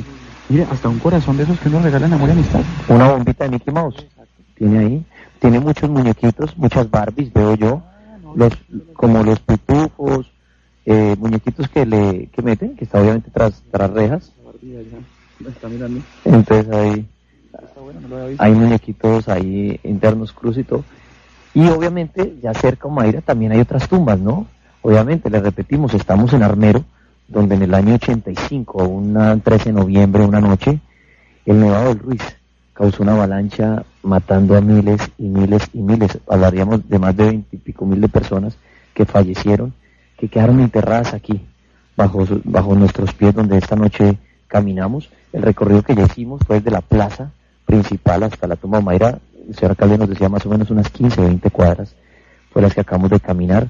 Y esto apenas comienza, porque ahorita recorreremos diferentes lugares, diferentes tumbas, caminos inciertos que vamos a coger así al azar. De pronto tendremos que usar los radioteléfonos por la distancia, que no, que no alcanza a traer nuestra señal. Se me paró un bicho en la, en la cabeza, me atacó, no me deja hablar. Pero bueno, aquí estamos, Chirri está tomando fotografías. Pero bueno, es noche 31 de octubre, una noche bastante paranormal, de muchas leyendas, de muchos rituales. ¿Y qué mejor lugar eh, para estar esta noche eh, en Armero, donde no, no sabemos si ya han sucedido cosas extrañas, ¿no? Hay veces que la- nuestros oyentes escuchan cosas que nosotros no logramos captar, porque les repito, yo aquí ni siquiera tengo radio. Me oigo a lo lejos, en el radio de la camioneta, pero no tenemos radio porque aquí la emisora en radio no coge. Cogen el radio de la camioneta, que es un radio especial de la de transmisión, pero si yo prendo mi Walkman o mi radiocito, no, no logro ninguna, ninguna señal. Entonces estamos en, estamos en medio de la nada, ¿no? En, en oscuridad total, no hay luna. Estamos totalmente oscuros, incluso por la lluvia que ha caído, pues que igual no nos ha entorpecido para nada el trabajo, ha sido algo muy especial. E incluso la única compañera que en este momento tenemos la grabadora de periodista que pues, es la que se ha encargado o la que se encargará de registrar si hay actividad o no acá en estos sitios. Muy bien, estamos en la tumba de Omaira a esta hora, a las 9 de la noche, 35 minutos. Ya regresamos desde Armero en esta noche de Halloween. Sí, señores, desde Armero en esta noche, son las 9 de la noche, 43 minutos aproximadamente. Seguimos aquí a un costado de la tumba de Omaira. Eh, los que acaban de entrar en sintonía les habíamos anunciado que este 31 de octubre íbamos a visitar Armero. Ya gracias al señor alcalde Mauricio Cuellar eh, eh, recibimos toda la información de qué fue exactamente lo que sucedió aquel 13 de noviembre de 1985 cuando del Ruiz acabó con miles de personas, veintipico mil de personas fallecieron y se encuentran aquí sepultadas por donde esta noche estamos caminando, estamos recorriendo estos lugares y continuaremos, continuaremos nuestro recorrido eh, con Edwin Robles para psicólogo invitado, me dicen que por ahí ya está Xavier Piñeros buscándonos en medio de la selva, que es el encargado de establecer comunicación con los muertos. Vamos a ver si logra establecer alguna comunicación esta noche, bien sea con Omaira, o con algún espíritu que esté en este momento rodeándonos, que pueden ser mi- miles, que estén aquí, que estén al lado de Omaira, que estén ellos ahí, entre ellos. Entonces estamos esperando a Xavier esta noche y ya después empezaremos un recorrido por el medio del campo, de las, de las cruces, y terminaremos esta noche, cerca de la medianoche, en el hospital, que ya ustedes oyeron al, señor alcalde diciendo, yo allá no voy, es mejor que ni siquiera ustedes vayan, porque allá se registra mucha actividad paranormal, pero eh, es algo que no podemos dejar pasar ya estando aquí. Vamos a ingresar allá. Don Chirri, cuarto piso, además el que queda, ¿no? O el tercero. Ahí debajo más. ah, buen dato eso, o sea, lo que uno ve por fuera de la maleza es el cuarto o tercer piso. Eh, la avalancha se tragó varios, varios pisos. O sea que ahí debajo más pisos. O sea, debajo de eso hay más pisos. Debe ser así. y, te, me imagino que eso tendría morgue. Donde... Claro, es que ahorita lo que, lo que, lo que el alcalde decía, cuánta gente murió allá, no solo el día de la tragedia, ¿no? Sino eh, antes. Dice que trabajó en salud y que antes, ni siquiera cuando ya pasó la tragedia, se registraban cosas paranormales. ¿Qué puede pasar hoy? Muchas cosas, 31 de octubre, ¿qué pasa? Muchísimas, viejo Chirri. Por ejemplo, cuando toquemos el famosísimo chengón, que creo que cada uno de los oyentes ya se ha ido acostumbrando a un instrumento que se utiliza en, digamos, en parapsicología extrema. Yo le denomino el revólver del parapsicólogo porque es la única manera de que si no se manifiestan los espíritus, escuchen el ultrasonido y el infrasonido y se alboroten de una vez por todas para poder tener trabajo de campo. Y si se toma de psicofonía, ¿no? Exactamente donde murió Mayra. Sí, pues ahorita estaba haciendo una prueba psicofónica, le pregunté a Omaira que si estaba por allí, que pues eh, yo estaba como ser, como fiel eh, canal para poderle ayudar a pasar a la luz. Pues vamos a ver si le registra alguien, no se registra nada. Porque apunta tripas a la tumba, uno imagina pronto alguien ahí, ¿no? Sí, yo señalo, estamos aquí a unos 20 pasos de donde falleció Mayra y con las linternas alumbramos. Conéctense en la mega.com.com la web con el chancho está trabajando fuertemente para obtener señal y transmitir, ¿no? Complicado. Estamos en medio de la selva. Eh, estamos sí recopilando fotografías en cantidades. Sé que hay mucha gente tratando ahí de ver la señal por webcam, pero discúlpenos. Sí, estamos en la, en la, en la selva. Estamos tratando de hablar de una transmisión vía webcam desde el medio de la nada, donde estamos en este momento rodeados de tumbas, de animales. Y bueno, ya escampó menos mal porque estábamos emparamados de la lluvia, pero bueno, aquí estamos desde Armero. Esto apenas empieza estamos en este momento yo creo que más sintiendo más paz que, temor. Además que vamos a enlazar un día importantísimo, que es el Día de los Muertos, primero de noviembre, hoy a las 12 de la noche, seguramente nos va a coger en el hospital. No sé si Edwin habló algo del Día de los Muertos, porque yo venía hablando con el señor alcalde ahorita que estaba hablando usted de Halloween. El Día de los Muertos, primero de noviembre, ¿por qué el Día de los Muertos pegado a la Noche de las Brujas? ¿Es coincidencia o si es debido a Halloween? Bueno, este tipo de, celebridad o de, costumbres viene desde mayo, como alguna vez lo dije en el cartel, eh, porque se conecta con algo también especial que se llama la, noche del Walpurgisnash, o la noche de la danza de los espíritus, conectado al Día de las Ánimas Benditas, que es básicamente tirando al 2 de noviembre. La apertura es el 31 de octubre, que es hoy, y básicamente toda la corona boreal se abre a las 12 de la noche, en el que ya nace el nuevo viento del oeste y nace y muere el dios viento del este. Al tener esa entrada, esa posibilidad, es como estar en ese mismo, en ese mismo momento a las 3 de la mañana y todos los espíritus, todo lo que divague por acá, se va a alborotar. Muy seguramente que Xavier va a tener mucho trabajo hoy, en conjunto conmigo, eh, abriendo portales, preguntándole a las entidades que hacen ahí y eh, tratando, porque no, de obtener psicofonía, porque se puede obtener psicofonía. Es posible que suceda lo mismo que pasó en el Castillo Marroquín, que tuvimos la voz clara, mucho más clara en la grabadora de una niña que al final descubrimos que dice mami. Claro, claro. Pero yo lo digo que en estructura cerrada es más sencillo. Así como lo hicimos ese día en el Castillo Marroquín, que nos encerramos básicamente a trabajar, va a ocurrir lo mismo en el hospital, que es una estructura que por más de que ya solo quede el cuarto piso, es una estructura cerrada y ahí me va a encantar trabajar a mí. Bueno, lo que nos espera esta noche es bastante paranormal. Queríamos ver en estas primeras horas eh, contarles de Armero porque, como bien lo decía el alcalde, mucha gente no tiene ni le nombran a Armero y piensa que es futbolista esta historia, lo que decía él, ojalá mucha gente la entienda más, ojalá el, señor presidente, que como yo le decía al alcalde, logren sacar adelante un, un parque. Eh, sí, eh, pues eh, se dio esta tragedia enorme. Miren lo que de pronto hizo los Estados Unidos con las Torres Gemelas.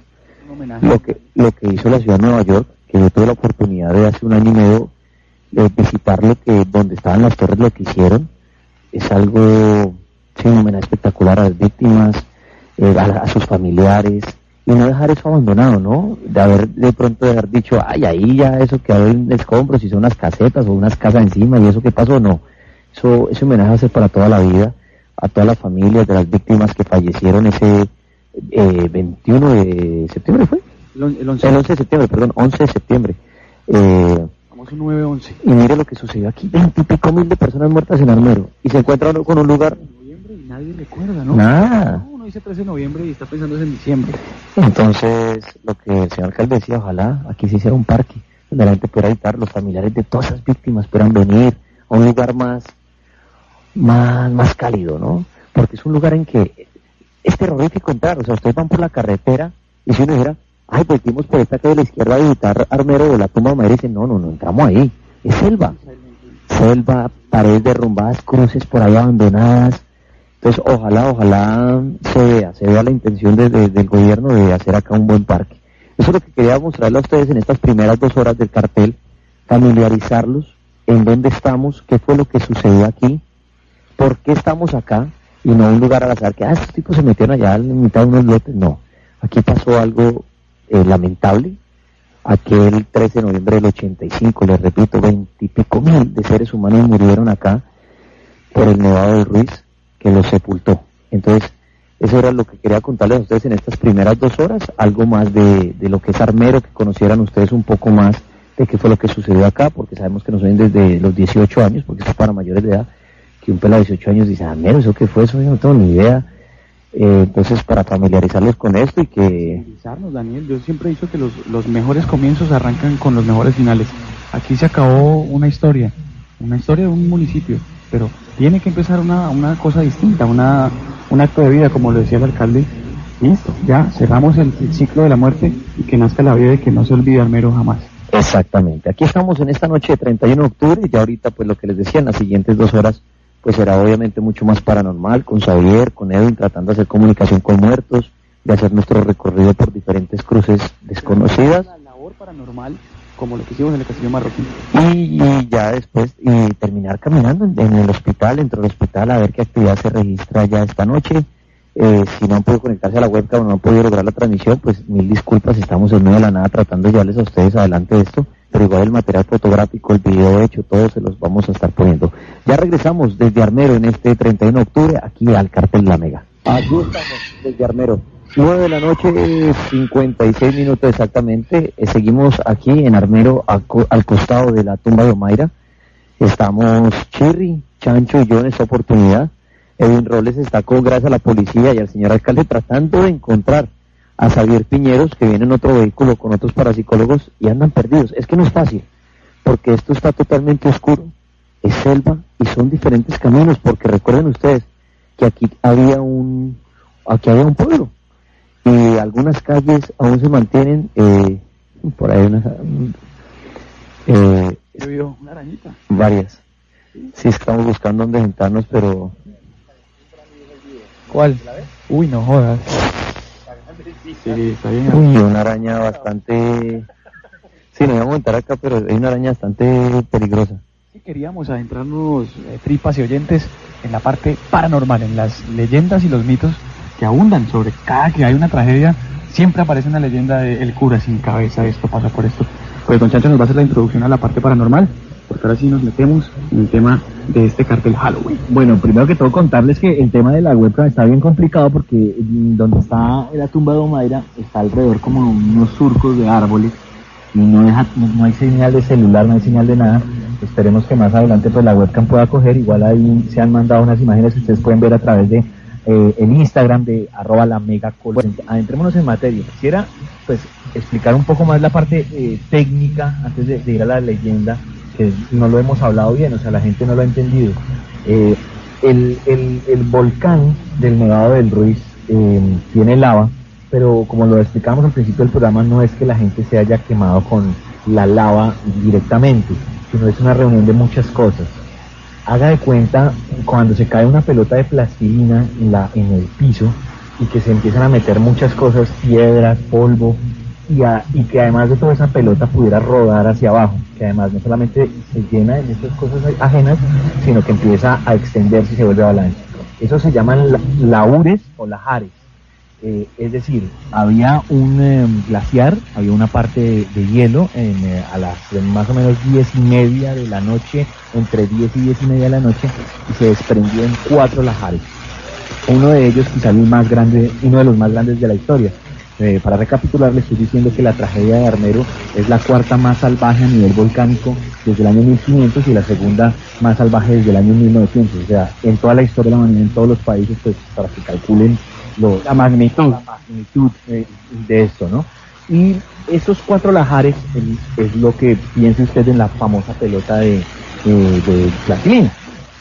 Van bajando esos lajares y van bajando por el río, llenándose de todo lo que decíamos, escombros, automóviles lodo, eh, eh, no quisiera decir juego porque no hace parte de un juego, pero se llama piroplastia, es decir, esas pelotas que son negras pero por dentro viene la lava, eso se llama piroplastia. No son juegos porque no son juegos pirotécnicos, ni son juegos porque juego y tiro es lo mismo.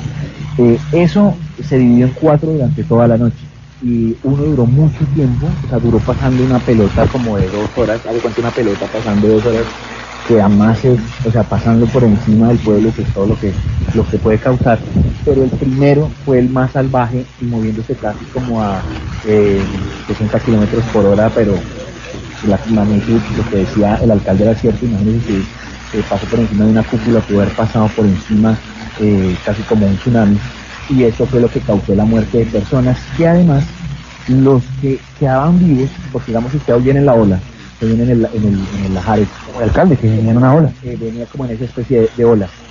Ese lodo y todas esas pepas y esos escombros causó asfixia. Mucha de la gente que murió no murió ni siquiera aplastada, ni murió quemada por el, el- el- la lava o aplastada por el lodo, sino todas esas cosas se le metieron, se atragantaron, se asfixiaron, murieron ahogadas. O sea, aparte de morir como aprisionado por un dolor, murieron de, de la forma más horrible que es estar ahogado, ¿no? Y eh, estas personas, además, las laceraciones, que también es un efecto granada, por ejemplo, uno a veces no muere de que explote la granada, muere de las esquirlas. Entonces mucha gente en medio del lodo, bacterias y todo eso, mm, agonizando durante dos o tres días. Eso fue lo técnicamente lo que sucedió. Eh, se habían hecho unas observaciones, incluso en los eh, diarios nacionales, en el, bueno, en el espectador en tiempo mandaron unos, eh, unos mapas, es decir, se le avisó a la comunidad, pero pues la gente pues, de cartografía y de mapas no sabía en esa época, nos hicieron con el debido eh, cuidado que la gente entendiera y por eso es que había desinformación total, hubo una tormenta en el momento de mandar el aviso de evacuación, el último, antes de que fueran las diez y media de la noche el culto fatídico, y eso fue lo que logró que la gente, o sea, es una cadena de sucesos, sucesos malos. Esa fue la parte técnica. La parte de leyenda, que era lo que decía el hombre del cura, en la época del Bogotazo, antes del Bogotazo, que ocurrió un 9 de abril del año 1948, hubo una reyerta eh, por diversos eh, tipos políticos religiosos donde murió este cura en cuestión.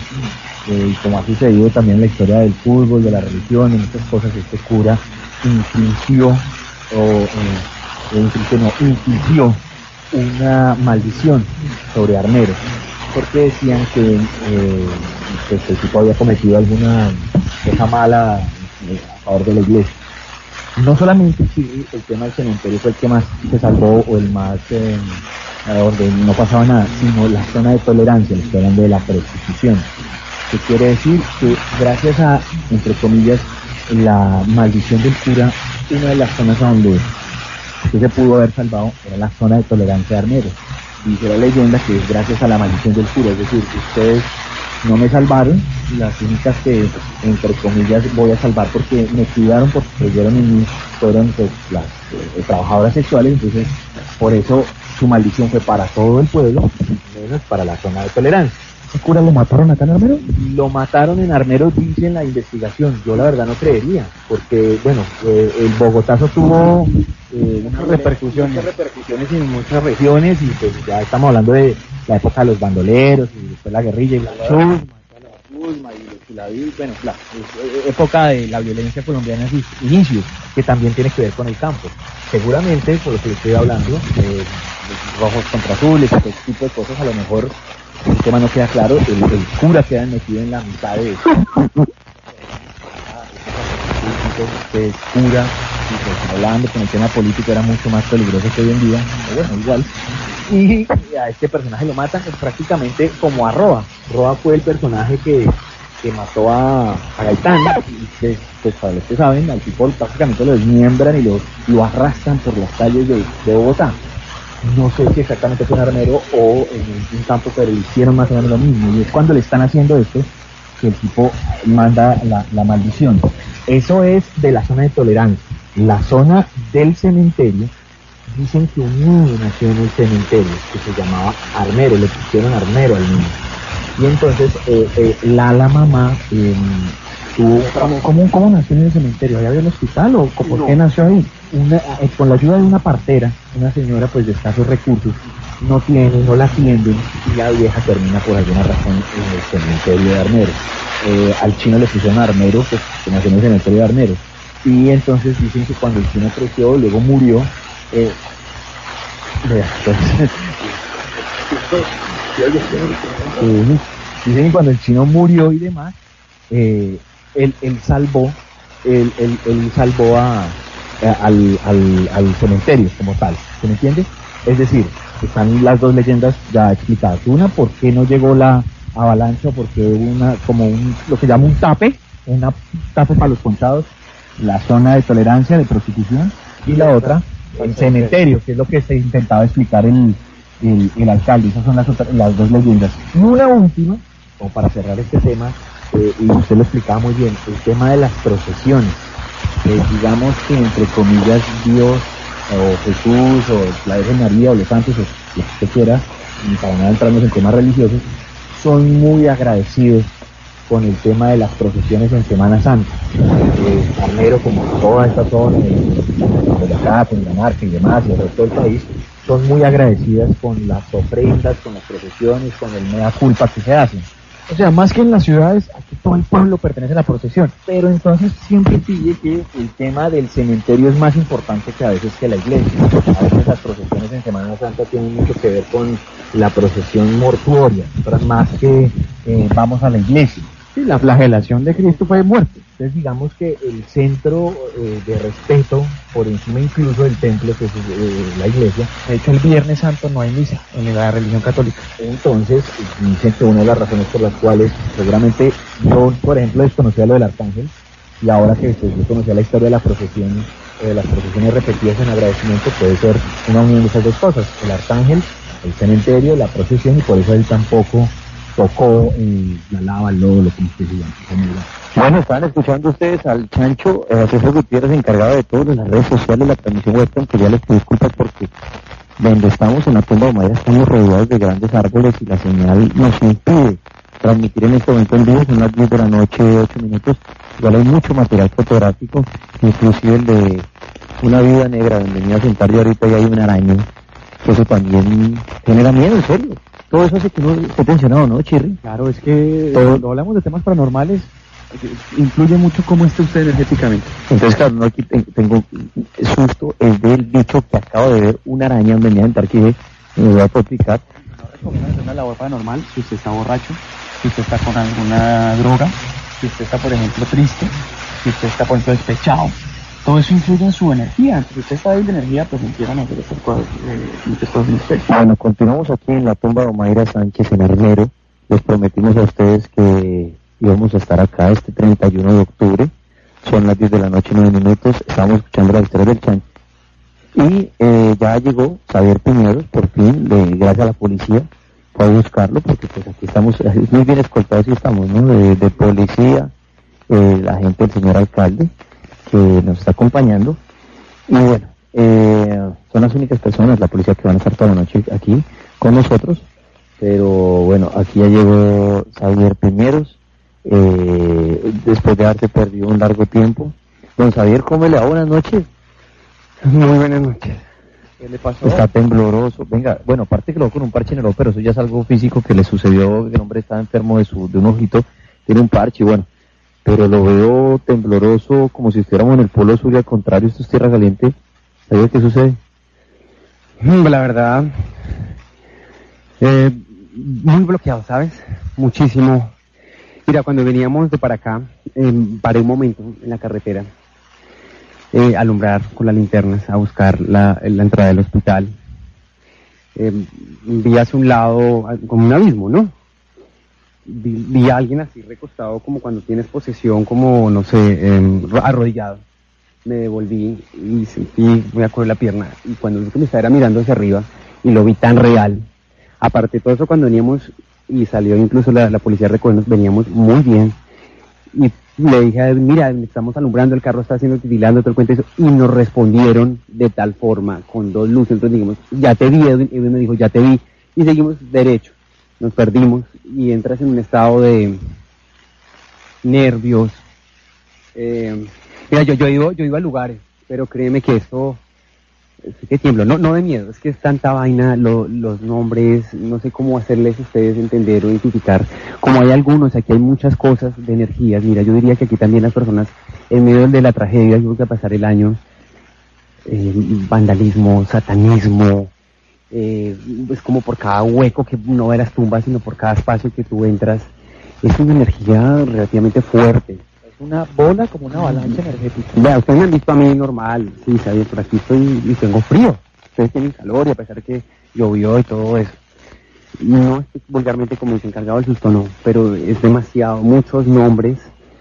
Eh, incluso ahorita cuando me quedé con llamaban, eh, una señora Anita, me estaba invitando a su casa, eh, la casa de ella al momento de visualizar, una casa de dos pisos, tipo como esquinera, me decía, ven, ven, y yo le decía a ella, le decía, mira, tú, yo te puedo dar luz, bueno, esa casa lo descontrola uno mucho esto, la verdad. O sea, es- son tantos, ¿sabes? Que, que te Todavía faltan, créeme, el hecho que... desde la entrada porque te perdiste. Sí, no, es que mira, incluso usted al lado de la carretera, miraba, una, a mí me importó un pito y salí corriendo del otro lado. Yo no me di consecuencias, un carro, no me di nada, porque fue muy, o sea, que hace una persona a ese lado, abajo de un abismo como dos metros sobre la carretera, y que yo esté así, te levanto y te mira así, después de que yo me volví, no, pero miramos, pero yo dije, ¿Era un "Ey, muerto? acá ¿Era no un muerto? Sí, porque yo dije, no, vamos a mirarla. Dije, vamos a mirar porque creo que ahí, ahí nos vamos al carro y metamos por eso. Efectivamente vi un abismo de dos metros y al devolverme sentí como te hacen así. Y yo dije, no, pues es el viento, no, no, no, no, no, no te descontroles, Javier. Me devuelvo y es una posición como tú te estás haciendo popó. Y levantas la cara. Pues obvio, yo no me di consecuencia y pasé al otro lado de la carretera, íbamos muy bien. Y lo más extraño no fue la, el movimiento de luz, nos relajamos, nos tranquilizamos. Y fue tanto que en un momento otros decidimos volver a salir y bueno, gracias, estamos acá. Aquí hay mucho, mucho, yo diría mucho que hacer y, y Eh, eh, perdón, señor director, porque eso quería preguntarle y, y- y poner en contexto a, los oyentes del cartel. Estamos aquí al lado de la tumba de Omaira. Usted está aquí, está el Chancho, está Edwin, está Cherry, estoy yo, está el señor alcalde, los tres compañeros de él. Somos los que estamos en este momento aquí al lado de la tumba. ¿Usted qué al lado de la tumba? yo diría que aparte de ver, es como si se aprovecharan, ¿sabes? Es como si tú entregaras acá de alguna otra forma, aparte que hubo una, una catástrofe acá, eh, ya los muertos hay que respetarlos, pedirles para que, más bien pidamos porque se vayan, como que trasciendan. Y antes nosotros como seres humanos venimos es antes a pedir por nosotros. Si nosotros ya tenemos que seguir nuestra misión. Aquí se siente, yo diría muchas personas que su salud, piden mucho por su salud. Esta niña fue un, un héroe para mí. Es sorprendente, uno pasa la mano por acá. Es un ángel, totalmente.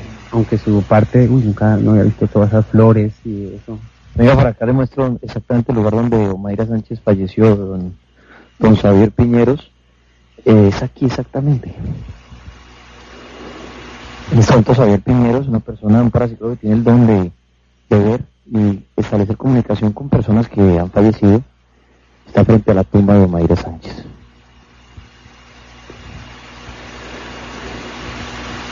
mucho llanto, ¿sabes? La gente, o sea, me parece feo que hagan esto, no deberían respetar a ella. Ella es un ángel, aquí solo pueden encontrar un par de huesos, un par de restos óseos.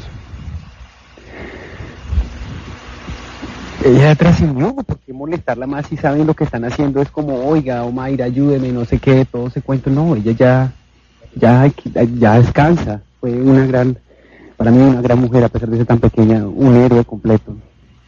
Y es sorprendente todo, cada una de las, no sé, eso que son collares, cosas que la, de pronto la gente por medio de un ritual dirán, dejó eh, una luz, tal vez muchas cosas, muñecos, cartas. Eso veo, muchísimas cartas, una cantidad de peticiones que le harán a esto. Y los ángeles también, hay que dejarlos descansar también ya. Se siente una buena vibra, se siente una buena energía. Acá, exactamente, en, en- en- en- de este punto.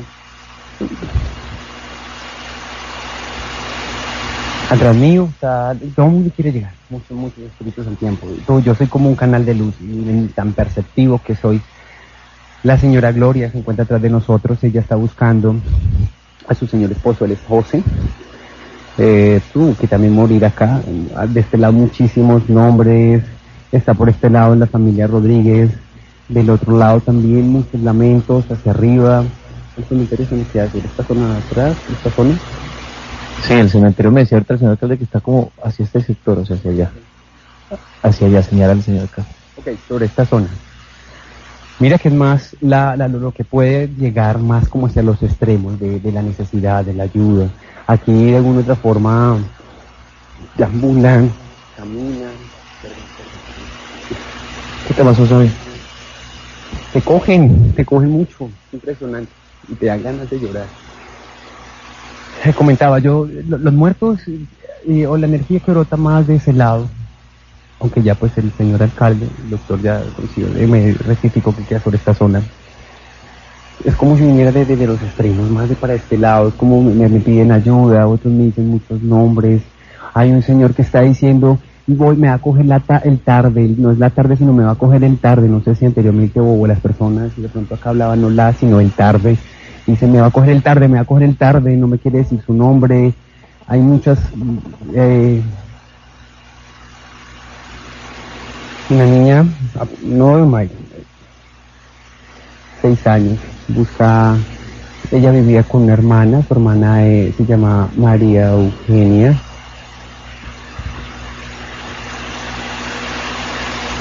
Qué hacer, demasiado, la energía se torna bastante pesada ya acá.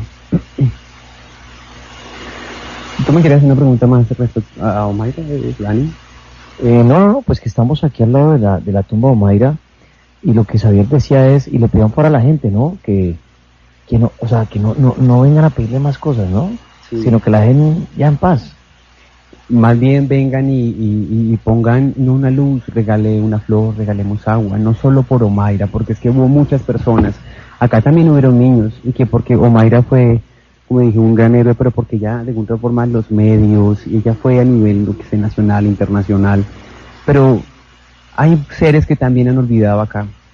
Hubieron muchos niños, también porque no puede ir por un solo, un solo ángel que es Omaira, porque no puede ir en cualquier parte de este terreno tan grande que se presta para eso, por las almas, por los niños. Mira que los niños todavía juegan y se llaman entre ellos todavía. Ya lo habíamos hablado, Sabi, cuando veníamos al camino aquí, decíamos, le decía yo a Edwin, es que puede ser que la estaban amarrando, ¿no? Con tanta petición. Tanto, la- la- y que la petición es para uno, ¿por qué no dejarla descansar a ella, no?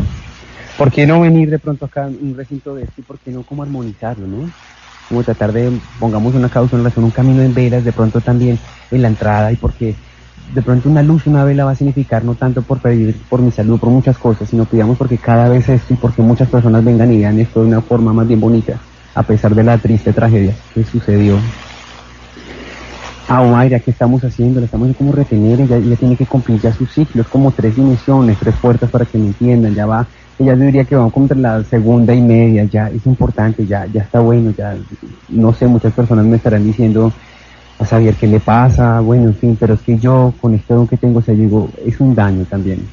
Y, y- y no, si ustedes van a ir acá, no pongan solo velas acá, este espacio es muy grande, y pongan donde quieran, pero no solo que si yo murió un familiar mío acá y solo para mi familiar, no, pongamos muchas, pongamos, armonicemos esto, hagamos una oración, hagamos cosas para que también muchos niños, miren, no solo Mario, va para todos los oyentes y las personas que van a si ustedes sintieran y como lo que uno siente, yo diría que si para mí, yo creo que mil velas o lo que sea no alcanzaría para tanto dolor y tanto llanto.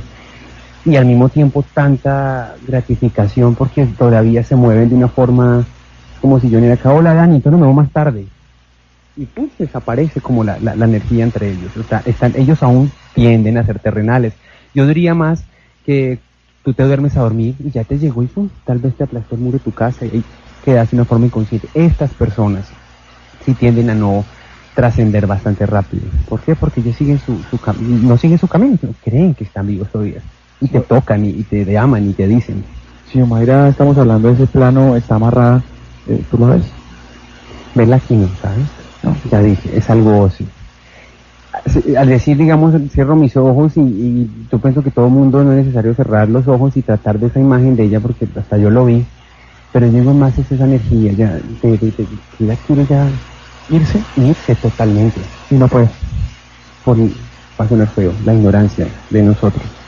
Digo que ella fue como un héroe, aclamémosla como un héroe, fuiste lo mejor, vete al cielo, ve donde Los Ángeles, porque nos dejaste una gran experiencia. Y no, regáleme algo para que yo- Exacto. Salud para mi abuelita. Preguntan por un Juan Manuel. ¿Tienes ese reconocimiento de pronto de alguien que se llame Juan Manuel que te hable? Juan Manuel.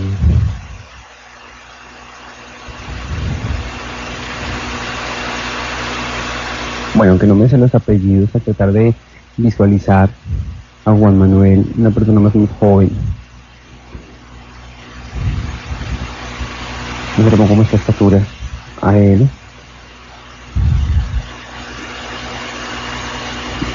Cabello oscuro. Más anchito que yo, este, este, este hombre. No tiene los apellidos completos de pronto de él, porque Juan puede haber muchísimo por acá.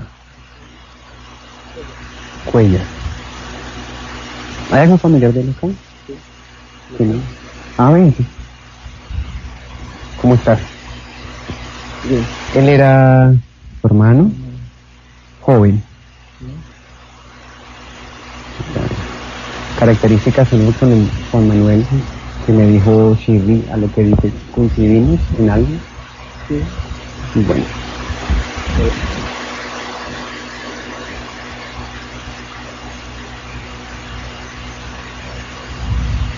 Hay alguien más. No es solo uno. Que tiene que ser em, familiar tuyo. Hay más. Sí, claro.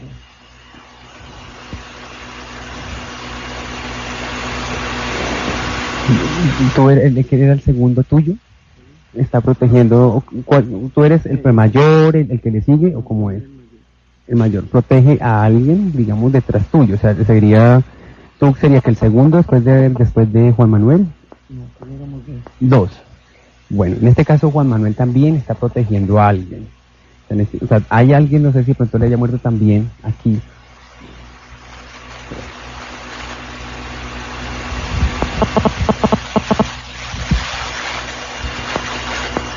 Pero es muy joven, ¿sí? ¿qué edad tenía él, perdón?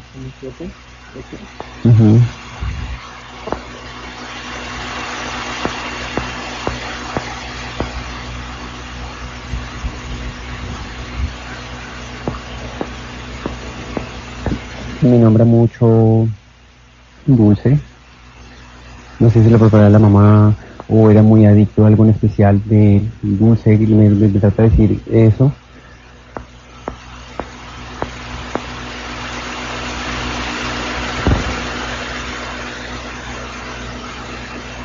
Y se, se encuentra, es que alguien- ¿quién más murió de, de tus familiares acá?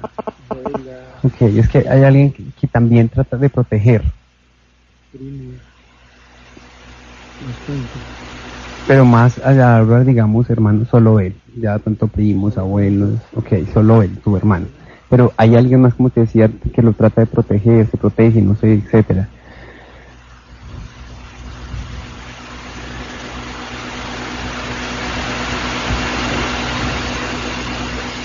Mamá.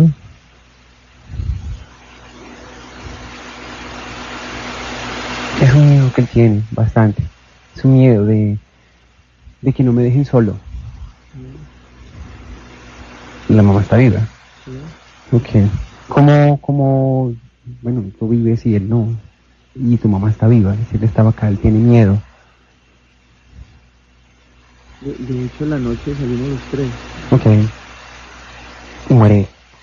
Busca a su mamá. ¿Cómo se llama la mamá de él?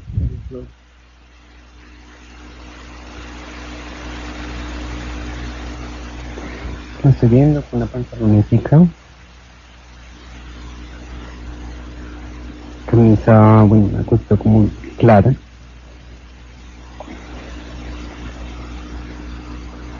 O sea, tiene mucho miedo, ¿sabes?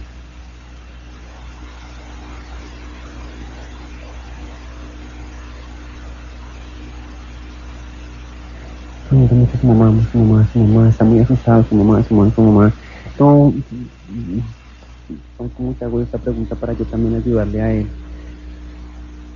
¿Hubo algún desprendimiento de la mamá de él o tú con, bueno, cada uno por su lado? ¿Cómo fue esa historia de ustedes?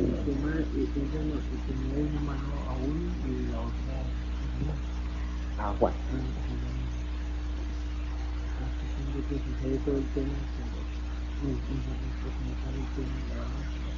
Juan se queda atrás o se, se dispersan. Y él aún, mira, busca a su mamá, es lo que más, pero si hay alguien que lo protege. Pero abrir eso de permitir puede ser más, por ejemplo, tu familia, tu primo, la abuela, etcétera. A pesar de que fue tantos años, ¿no? Como que ese, el olvido y más que todo de pérdida, no de tu familia, sino también de alguien especial, muy fuerte. Tu mamá, así por más, de pronto misas, cosas que ella quiere hacer en su fondo de su corazón, ella también tiene que también cortar y liberar también. Para allá, cuando tú hablas del tema, lo recuerda como si hubiera sido tal vez ayer y no logra desprender eso. Y esa es como la unión también que dice y busca todavía. Para un niño, imagínate, de siete años, y desaparse y sentir en medio, no sé, de- del ahogo, lo que haya sucedido, porque fue mucho, mucho la, el asombro, el susto de, pero créeme, la muerte de él pudo ser de la forma más rápida, pero queda todavía, no, no, no acá, para que me entiendas, tanto sí, porque le dicen el nombre y se puede tener una conexión más directa. Aún buscan, y se puede, obviamente, como zafar ese hilo, pero yo diría más que como hacerle el nombre de él, es como decir, mami, mami, otra vez, por ejemplo. No quiero, digamos, jugar con tus sentimientos, pero es importante que la señora María, María, María Flor, María Flor, como que trate de, ya, ya, ya sobra también de que ella diga, no más, ya lo tengo que dejar ir. ¿Sí? De pronto no- una mamá, la pérdida de un hijo es muy fuerte. La mamá o el papá siempre diciendo, yo prefiero morir antes que ver morir un hijo. Y ella en su corazón no le ha logrado tampoco desprender. en algún momento que estaba vivo y que se No, no es así. Bueno, pues era precisamente la conexión con el hermano de, del alcalde que nos ha brindado esta posibilidad. ¿Y cómo estás ahorita? ¿Sabes? ¿Ya estás mejor, más tranquila? Cuando me tocaron, la- es que yo nunca he experimentado que se acerquen tanto. Y, hombre, ellos no van a decir llegó Xavier, no. Ellos sienten esa de- se sienten atraídos. Además como que tú abren, por ejemplo, el luz la necesidad para que ellos también de comunicarse, de cosas de esas. ¿Sabes qué es lo que la gente acá? ¿Cómo se dice? Para todos. El tiempo, ¿no? Hay mucha gente que, que puede pasar el tiempo y aquellas personas que a estudiar así cosas feas, que también yo digo, no es bueno. ¿Han venido a hacer aquí en brujería? Yo digo que es eso por Dios. O sea, yo nunca he entrado así que tan profundo de esto, de ah, pero yo, carretera y no más.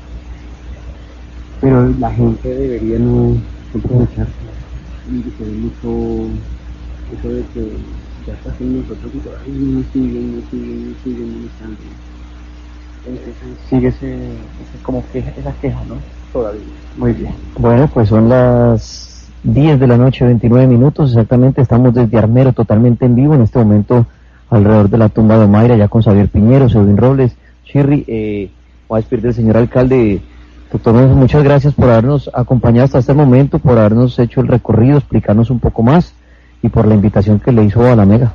Bien, quiero agradecerles a ustedes precisamente por hacer que Armero no se muera y no siga sumergido precisamente en esa muerte, sino que Armero tiene que seguir, tiene que salir adelante y trascender, como bien lo han dicho ustedes. O sea, Armero tiene que ser recordada históricamente y tiene que mantenerse en los libros de historia, en los que se enseñan todos los años con, con precisamente los estudiantes. Entonces yo quiero agradecerles por este espacio que brindan para, para seguir mencionando un tema armero que no puede seguir siendo importante solo para los armeritas que en 10 años ya pueden estar fallecidos, sino que tiene que seguir trascendiendo para, para todos y cada uno de la historia y que no se vuelva a repetir. Mu- muchas gracias a ustedes, Tres Palacios, muchas gracias a todo su equipo de trabajo. A Mauricio Cuellar, doctor, muchas gracias y éxitos al alcalde que nos ha invitado y lo que él ha dicho. Ojalá, y lo que decía Xavier, ojalá todos colaboremos con Armero, eh, encendiendo una vela, viniendo acá, dejando descansar también a, a Omaira, por favor. y no sé, pues una vez por todos, fueron veintipico mil de víctimas. Hasta luego, señores, al equipo del alcalde. Nosotros vamos a continuar acá con Xavier, ya llegó el viejo Alex Torres, Edwin Robles, el viejo Raúl también. Bueno, estamos eh, eh, este equipo de colaboradores paranormales, y Chirri y yo, y bueno, y Chancho en la parte periodística, eh, tomando fotografías, eh, grabando eh, videos, audios, en fin. Mire, don Chirri y yo al equipo de, parapsicólogos les propongo lo siguiente, ya estamos, quedamos solos, obviamente tenemos las autoridades vigilándonos como seguridad nuestra. Yo les propongo una cosa, podríamos caminar de aquí, desde la tumba de Mayra, hasta la carretera ahorita, donde está el hospital, ir caminando, en el camino nos vamos a encontrar lo que queremos, diferentes tumbas, eh, selva, oscuridad, caminos, hasta llegar a la carretera y llegar al hospital. Se me hace que puede ser el... Sí, propone El recorrido. el aliado Chancho dice, como no pudimos encender la webcam, que seguimos pidiendo disculpas, que cojamos dos caminos distintos. Usted se va con ellos, yo me voy con él, y por radio nos vamos comunicando para que tengamos dos experiencias a la vez. Bueno, bueno, no, eh, entonces tocaría es que, eh, que, una- una- que un equipo se ha pegado a la móvil, que el que tiene que dar los micrófonos y para ir amplificando los radios. Eh, Yo radio y tú te. Exactamente, ir mostrando... Ya llegaron nosotros dos radios, ya tenemos apoyo. Ah, tenemos otros dos, tenemos dos radios más. Entonces podemos hacer dos equipos ¿ves? y que el punto de encuentro sea el hospital. Perfecto. Exactamente, los, los micrófonos sí se van cerquita a la móvil para tener la transmisión y el otro equipo se puede ir con radios aparte. Bueno, el voy a pedir al pu- eh, bueno, un saludo al Pupo Polo Rego, el 10 de las tandas que está en la cabina de la Mega colaborándonos. Eh, que me ponga un momentico la, la, la cortina que usamos de fondo para regresar eh, ir transmitiendo todo el recorrido. Es más, propongo que vayamos a la pausa que tenemos ahorita adelantico, que la podemos enviar de una vez y volvemos con la cortina paranormal, el audio paranormal, mientras volvemos a entrar en sintonía con ustedes para empezar este recorrido sin pausa alguna hasta finalizar el cartel. Ya regresamos.